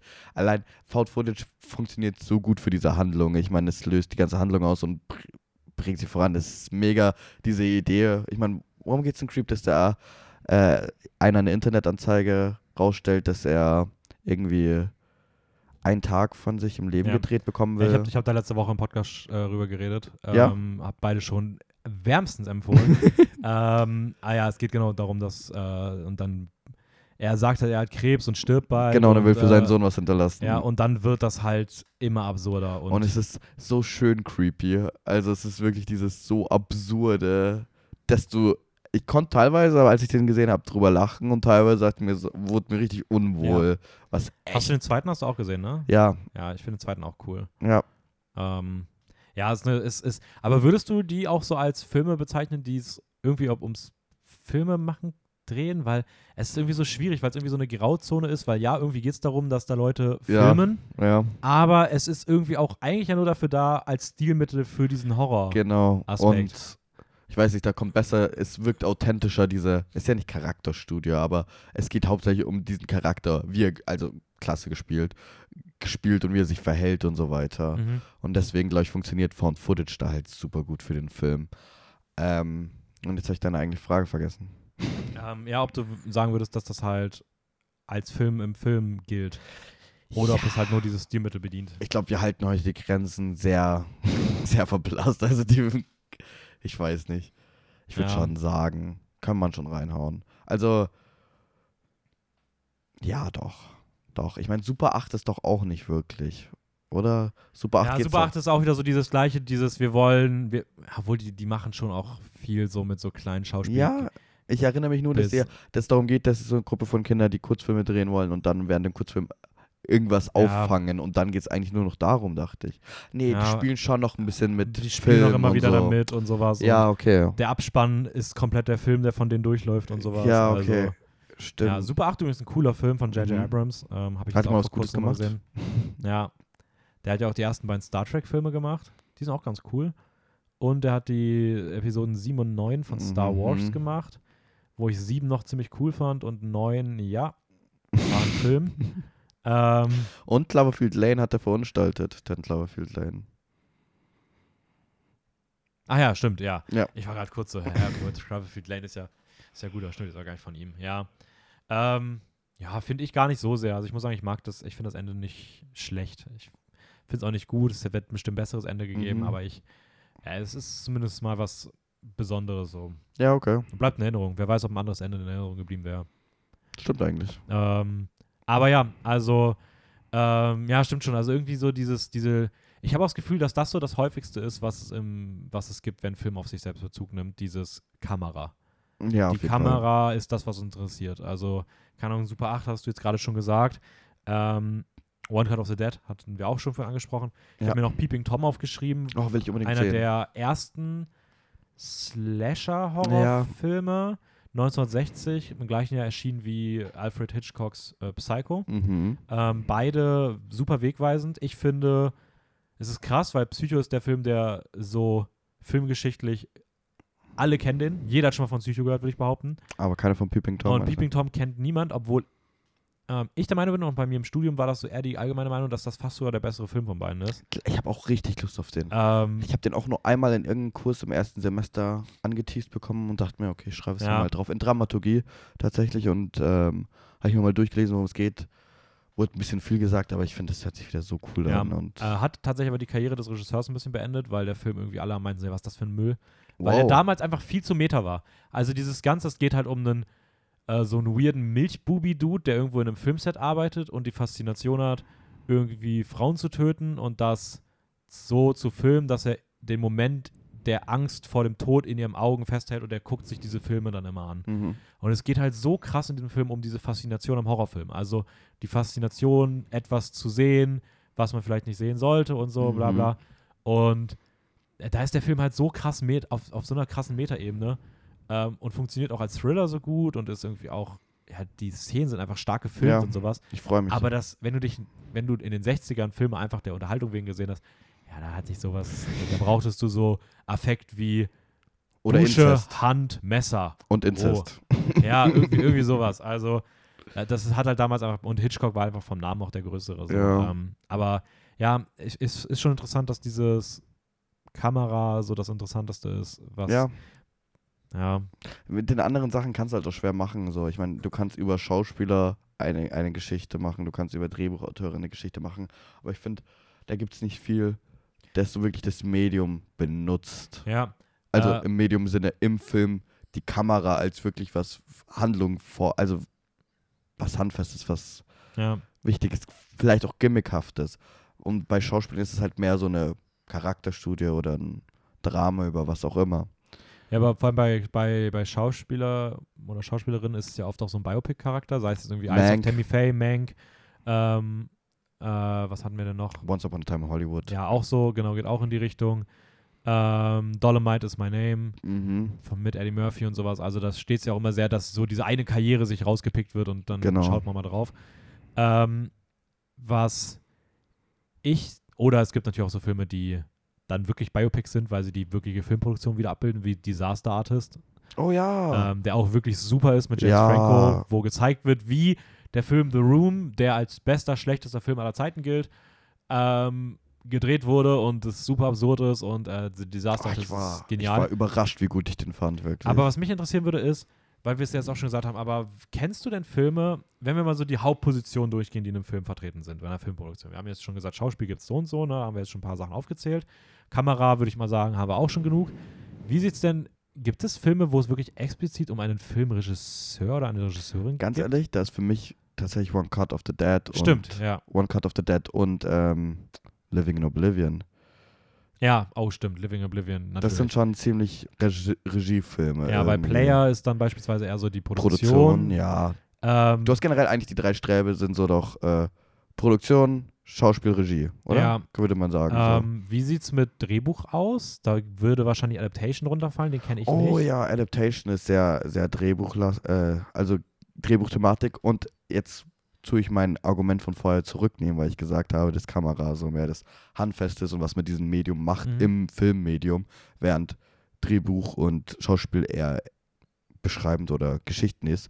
Aber Adaptation benutzt tatsächlich Drehbuch als Medium im Medium Film so intelligent und es ist halt auch wieder Charlie Kaufman. Also. Kannst, kannst du mal ganz kurz einen Mini-Pitch machen, worum es da geht? So, weil ich, mir sagt der Film tatsächlich nichts. Also, Also ähm, eigentlich ist ist es ein typischer Kaufmann. Es ist ein typischer Kaufmann, weil es ist eigentlich, eigentlich ist es, hat sich Kaufmann in diesem Film in zwei Persönlichkeiten aufgeteilt und schreibt darüber, über seine Schreibblockade, die er hatte, während er das Buch, was der Charakter im Film äh, screenplayen soll. Also es geht darum, äh, Nicolas Cage Mhm. kriegt ein Buch, das heißt irgendwie die Orchidee vorgelegt und soll das als ein Film, ein Drehbuch daf- dafür rausschreiben. Und er ist mit Problemen, er hat das Problem, dass er, er will nicht den typischen Filmregeln entsprechen, also er will sie schon ein bisschen brechen, aber es kann, muss er, kann er nicht machen, weil es musst, du musst Spannung haben, du musst das haben, du musst das haben und es ist ein Buch über die Orchidee. So, und diese Schreibblockade und er teilt seine Persönlichkeit auf. Also Nicolas Cage hat auch irgendwie einen Zwillingsbruder und während der halt diese typischen Mainstream-Filme schreibt und halt irgendeine Verfolgungsjagden und so weiter, hat er halt Erfolg und er ist in dieser Schreibblockade gefangen, weil er versucht, diesen Regeln auszubrechen, aber sie auch irgendwie noch behalten muss, damit es funktioniert. Und das Interessante ist ja tatsächlich, dass Charlie Kaufman dieses Buch bekommen hat und ein Drehbuch drüber schreiben soll. Und das Drehbuch, was er geschrieben hat, ist Adaptation. Also, Okay, krass. Ja. es ist Also wieder ist so wieder so ein- Kaufman. ja, okay. ist wirklich wieder der. Glaubst du, aber mir gefallen? ja, ich glaube schon. Also es ist, es ist sehr Kaufman, aber es hat halt schon so coole Kommentare aufs Geschichten erzählen und schreiben und über, keine Ahnung, gibt es auch wieder so Fachbegriffe, die halt so im Film technischen, Ja, okay. also im Schreibenstil, so Deus Ex Machina, kennst du bestimmt, Mhm. oder? Sowas fallen und das ist schon ein interessanter Anblick. Ich glaube auch Robert McKee kommt vor, der das Buch über das Drehbuchschreiben geschrieben hat. Okay, also sehr, sehr tief drin. in dem. Ja, Weil mir der einzige Film, der mir so einfällt, der sich um ein Drehbuch irgendwie dreht, ist ähm, die deutsche Produktion Schneeflöckchen, glaube ich, heißt der. sag mir Äh, nichts. ist halt so ein Stud Stud Studierendenprojekt irgendwie entstanden und ähm, wurde dann immer, immer größer und da geht es irgendwie darum, dass so zwei, also es spielt gar nicht wirklich in einem, in einem Dreh, also in einem Filmsetting explizit, aber Ja. es geht um zwei Dudes, die irgendwie mit ansehen müssen, ähm, wie ihre Eltern irgendwie umgebracht wurden und dann finden sie in ihrem Auto auf der Flucht auf einmal das Drehbuch zu dem eigenen Film. Oh, okay. Und dann, aber wird halt super viel damit gearbeitet, dass sie halt, also es wird so intelligent damit gespielt, dass sie dann versuchen, das Drehbuch zu lesen, um halt zu wissen, was die machen können. ja, ja.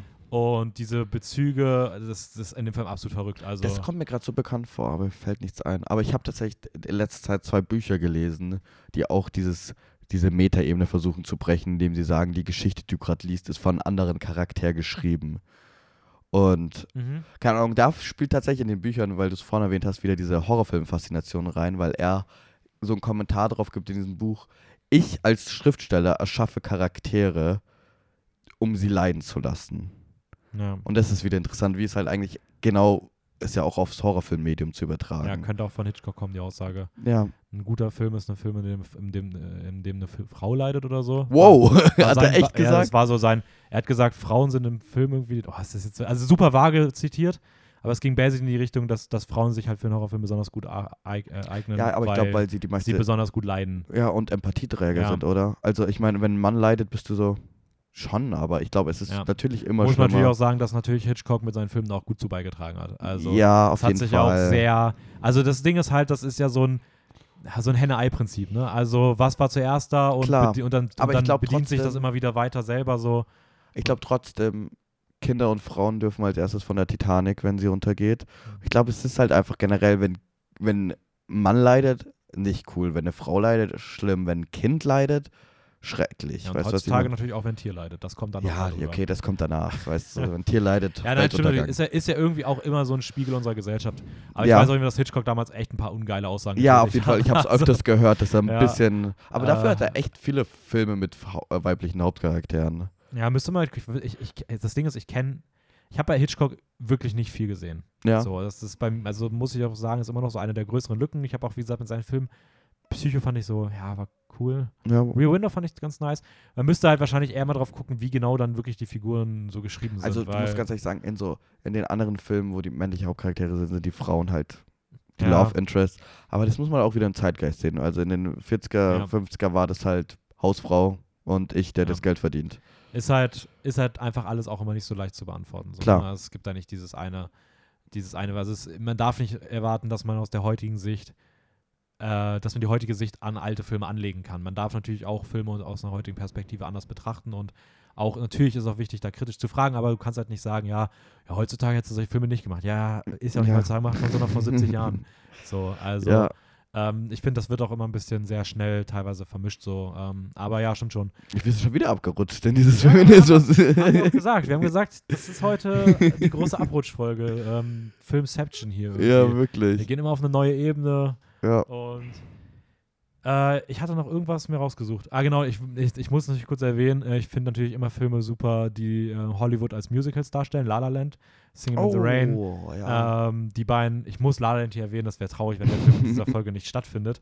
Ähm, ja, ich habe noch, genau, was ich mir noch überlege, kennst du Filme, wo es um FilmkomponistInnen geht? geht? ja. Echt? Oh, obwohl, ja, doch, doch, klar. Ähm, nee. also, äh, weißt du, die Sache ist, es geht nicht wirklich um Filmkomponisten. Mir sind jetzt zwei eingefallen. Mir ist einmal Blau eingefallen von Christoph Kislowski. Okay, kenne ich nicht. Aber da, also, da geht es eigentlich um eine Frau, die trauert, weil ihr Mann gestorben ist, der Okay. Komponist war. Und ich glaube, es stellt sich auch raus, dass sie da irgendwie mitgetrieben hat. Aber es er Komponist und der andere, der mir direkt eingefallen ist, ist Ewige Jugend von Paolo Sorrentino.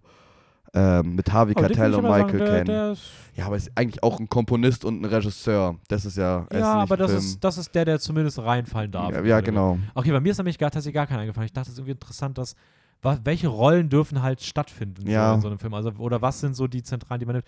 Weil auch so Film-Editing, wüsste ich Nee. auch nicht. Oh, aber ist nicht letztes Jahr ein Film rausgekommen, Horrorfilm? Zensor? Ja, Sensor? aber da Ist geht es ja, also da geht es ja weniger um das Editing des Films, sondern um die Zensurbehörde, die Filme Okay. verbietet. Sensor übrigens ein ziemlich cooler Film, gibt, gibt wie so eine junge Frau, die arbeitet in so einer typischen, ja, diese ähm, ja, Zensurbehörden, FSK, bla, die halt Filme abnehmen müssen und die guckt halt von morgens bis abends den krankesten Scheiß, der Ja. eingereicht wird ähm, und lehnt die halt ab oder muss halt Feedbacks dazu schreiben.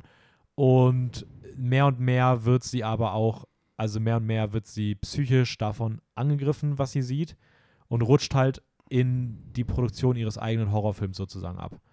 Ähm, ist ziemlich cooler Film, hat so ein bisschen diese 80s Horror-Trash-Optik, Ja, ähm, aber ich fand den sehenswert. So. Ist weil du Film, weil du gerade eine Empfehlung sagst, ich muss auch kurz ewige Jugend, große Empfehlung von mir. Ich ja, mag der, diesen der, ist, Film der ist sehr echt super. gerne. Sehr, sehr, sehr, sehr, sehr gerne. Ah, Ich glaube, bisher mein liebster Sorrentino. Ja, hundertprozentig. Aber ich habe auch nicht alle gesehen. Oh, The Great Beauty ist schon natürlich kenn- auch Den super. kenne ich nämlich noch nicht, aber ähm, Ewige Jugend ist wirklich, also, der ist schon sehr, sehr cool. Ja. Michael Caine auch einfach krass in der Rolle. Mhm. Ähm, ich habe überlegt wegen Schnitt, aber ich fände es eigentlich eine ganz coole Idee. Mal einen Film über irgend. Es kann schon ein interessantes Setting sein, wenn man sich. Halt für mich denke ich halt direkt wieder an Horrorfilm, wenn ich an einen Film über einen Schnitt, über einen Cutter denke, denke ich irgendwie direkt an Horrorfilm. Ja, war, war, ja, schwierig. Weil du halt Würde ich aber auch oft- sagen. Du hast oft diese Szene auch im Film, wo sie halt irgendwas im Bild enhance und dann siehst du im Hintergrund in, keine Ahnung, Sinister, diesen. Ja. Weißt du, was ich meine? Aber ich wüsste auch nicht, wa- in was für einem anderen Genre halt irgendwie ein Film übers Filmediting irgendwie funktionieren würde. Also so Ja. als Komödie. Ja, Du gut, kannst das es ein Drama machen, aber dann ist es ein Drama Gimmick. So ein bisschen öde oder Ja. sowas, eher so ein Gimmick.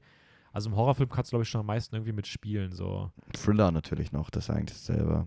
Ja, stimmt. Thriller kannst du noch irgendwas Cooles raushauen. Und ich, irgendwie, ich habe das Gefühl, als du das mit Drehbuch erwähnt, hast, die deutsche Produktion und jetzt mit Schnitt, ich habe das Gefühl, ich kenne diese Filme, aber mir fällt keine ein. Vielleicht existieren sie auch gar nicht. Sie laufen nur in meinem Kopf ab, aber ich habe irgendwie das Gefühl, ich kenne die.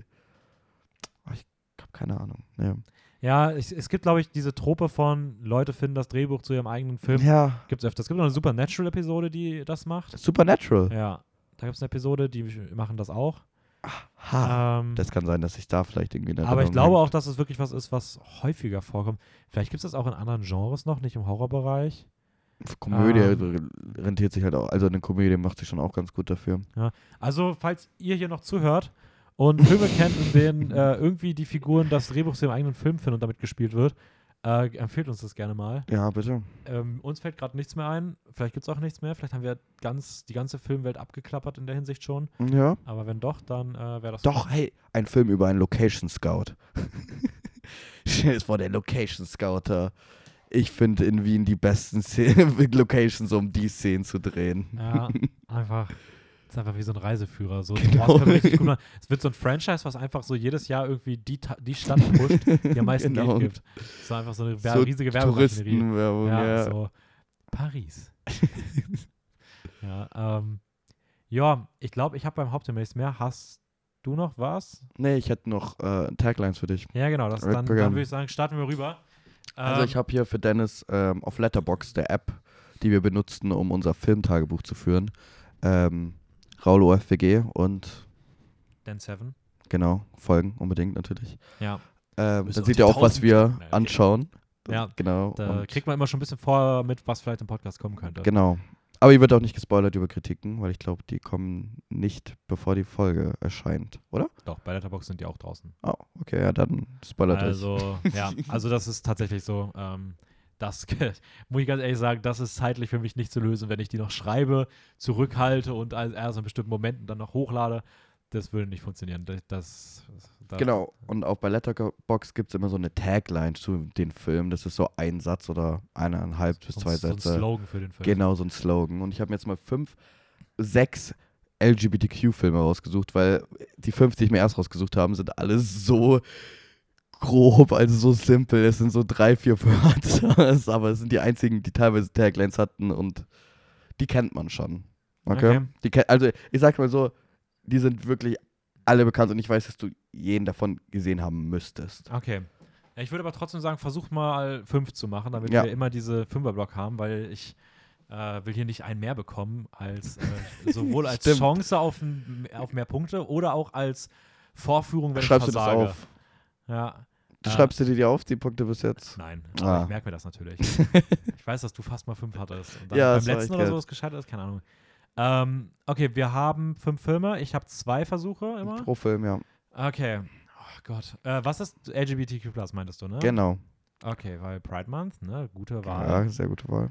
Okay, das heißt aber auch ganz kurz mal für mich, das heißt aber auch, es kann alles sein an Genres und ich darf nichts vergessen. Oh Gott, okay. Mhm. Also pass auf. This is the story of a lifetime.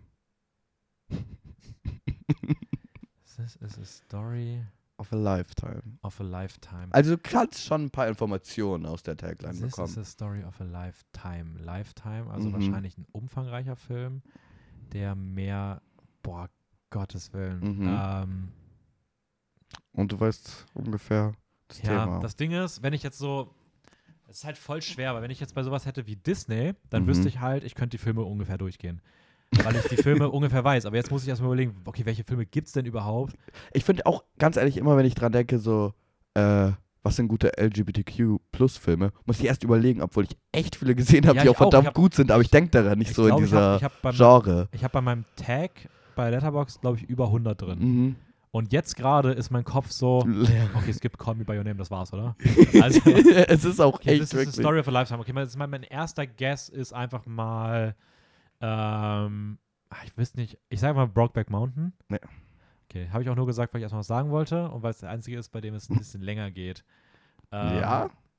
Ganz ehrlich, ganz kurzer Einwurf, aber ich habe den angefangen und ich fand den nicht gut. Ich musste echt abbrechen. Echt? Ich musste leider echt abbrechen. Ich mag den schon ganz gerne. Ich fand die Musik und die Bilder toll.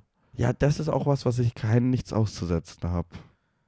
Okay, so, this is a story of a lifetime. Im Lifetime. Also, Ah, Lifetime. Ich mein. ich hätte mir vorher mal einmal kurz meine, meine Tagliste angucken sollen, welche Filme da drauf sind. ähm, hm, Willst du einen Tipp? hm. Es sind ungefähr so drei Abschnitte, glaube ich, wenn ich mich recht erinnere. Moonlight. Ja. Ja, zählt als Punkt. ja, krass. Siehst du, Moonlight natürlich easy, aber erstmal, auf den, dass es den Film gab, ja. obwohl ich den echt extrem gerne mag. Okay, okay. Wie gesagt, ich habe mir wirklich gut einfach Okay, rausgesucht. ja, okay. Okay, ich muss einfach reinkommen. Okay. There's a new kid in town. There's a new kid in town. There's a new kid in town. Hm. hm. Besag eigentlich, ganz ehrlich, als ich sie erst gelesen habe, dachte ich mir so, boah, die sind so grob und simpel, aber gut, ich weiß halt die Filme auch. Aber Ja, es ist- macht ist Sinn. Nicht so einfach, wenn man es nicht weiß. Ähm, okay, irgendein Kind, was neu irgendwo hinkommt. Ähm, das Ding ist, also ich habe gerade einen Film im Kopf, aber es, also es wird nicht Call Me By Your Name sein. Das ist nicht mein Tipp. Ist nicht mein Tipp, weil das Mhm. wäre absolut weird, wenn man diesen erwachsenen als Kind, als der, der ist Kind new kid in town. ähm, und er ist 25 Jahre Ja, alt. der ist Mitte 20 und ich weiß gar nicht, ob der andere Dude minderjährig ist, aber keine Ahnung. Ähm, boah. Ich weiß nicht warum, aber ich finde, die Formulierung klingt irgendwie auf jeden Fall eher darum, dass es um einen Dude geht. Aber ich kann gar nicht sagen, warum, aber ich habe so Gefühl, dieses, diese Hipster-Sprache, so, there's there's New Kids on Block irgendwie, keine Ahnung. Ähm, ich sage mal. Boah, bist du so. Ist die neu hingekommen? Tomboy. Yep. Boah, ich wollte gerade, ich, wollte Ja. ich wollte mich gerade erst ähm, Waterlilies sagen, weil ich dachte, vielleicht ist die irgendwie dazugezogen. Aber nee, Tomboy Ja. von Celine Sciamma, haben wir Ja. vorhin schon mal drüber geredet. Ähm, Deswegen, es macht Sinn. Ja? Kommt schon drauf. okay. Okay, dritte. Is it better to speak or die? Is it better to speak or die? Okay, jetzt sind wir auf jeden Fall in dem, ähm, in dem, in dem Feld der äh, Filme, die sich um so Revolutionen drehen und wo es gefährlich wird. Ähm, boah, da gibt es natürlich einige. Ähm, ich weiß nicht, ob du den kennst, ob du den nehmen würdest, aber der erste, der mir jetzt Oh, ich weiß ganz genau, glaube ich, welchen du denkst. wäre Milk Okay, nee. mit Champagne. Der ist es nicht. Das ist, schon mal, Ist es ein Guess gewesen? Ja, es war ein Guess. Okay. Das ist schon mal sehr schade. Hm. Okay, krass. Ähm, okay, noch kannst du mal einmal kurz sagen? Ich will noch Is gucken. it better to speak or die? Okay, Speak. Siehst du, das ist nämlich Speak. Also es geht um so eine Person, die so Reden führt. Das wäre Milk nicht schlecht, Politiker. ja, deswegen, das war so mein ähm, ha, ähm, Okay, LGBTQ+, was könnte das denn sein? Was gibt's denn da noch? Ich, mir fällt gerade keiner ein, bei dem es noch um irgendwie so dieses Revolutionary Thing geht. Ähm, obwohl ich da auch einige gesehen habe, weiß ich Mhm. auf jeden Fall. Aber Ja, ich habe sogar einen, den lasse ich jetzt aber raus, weil wir nur fünf nehmen.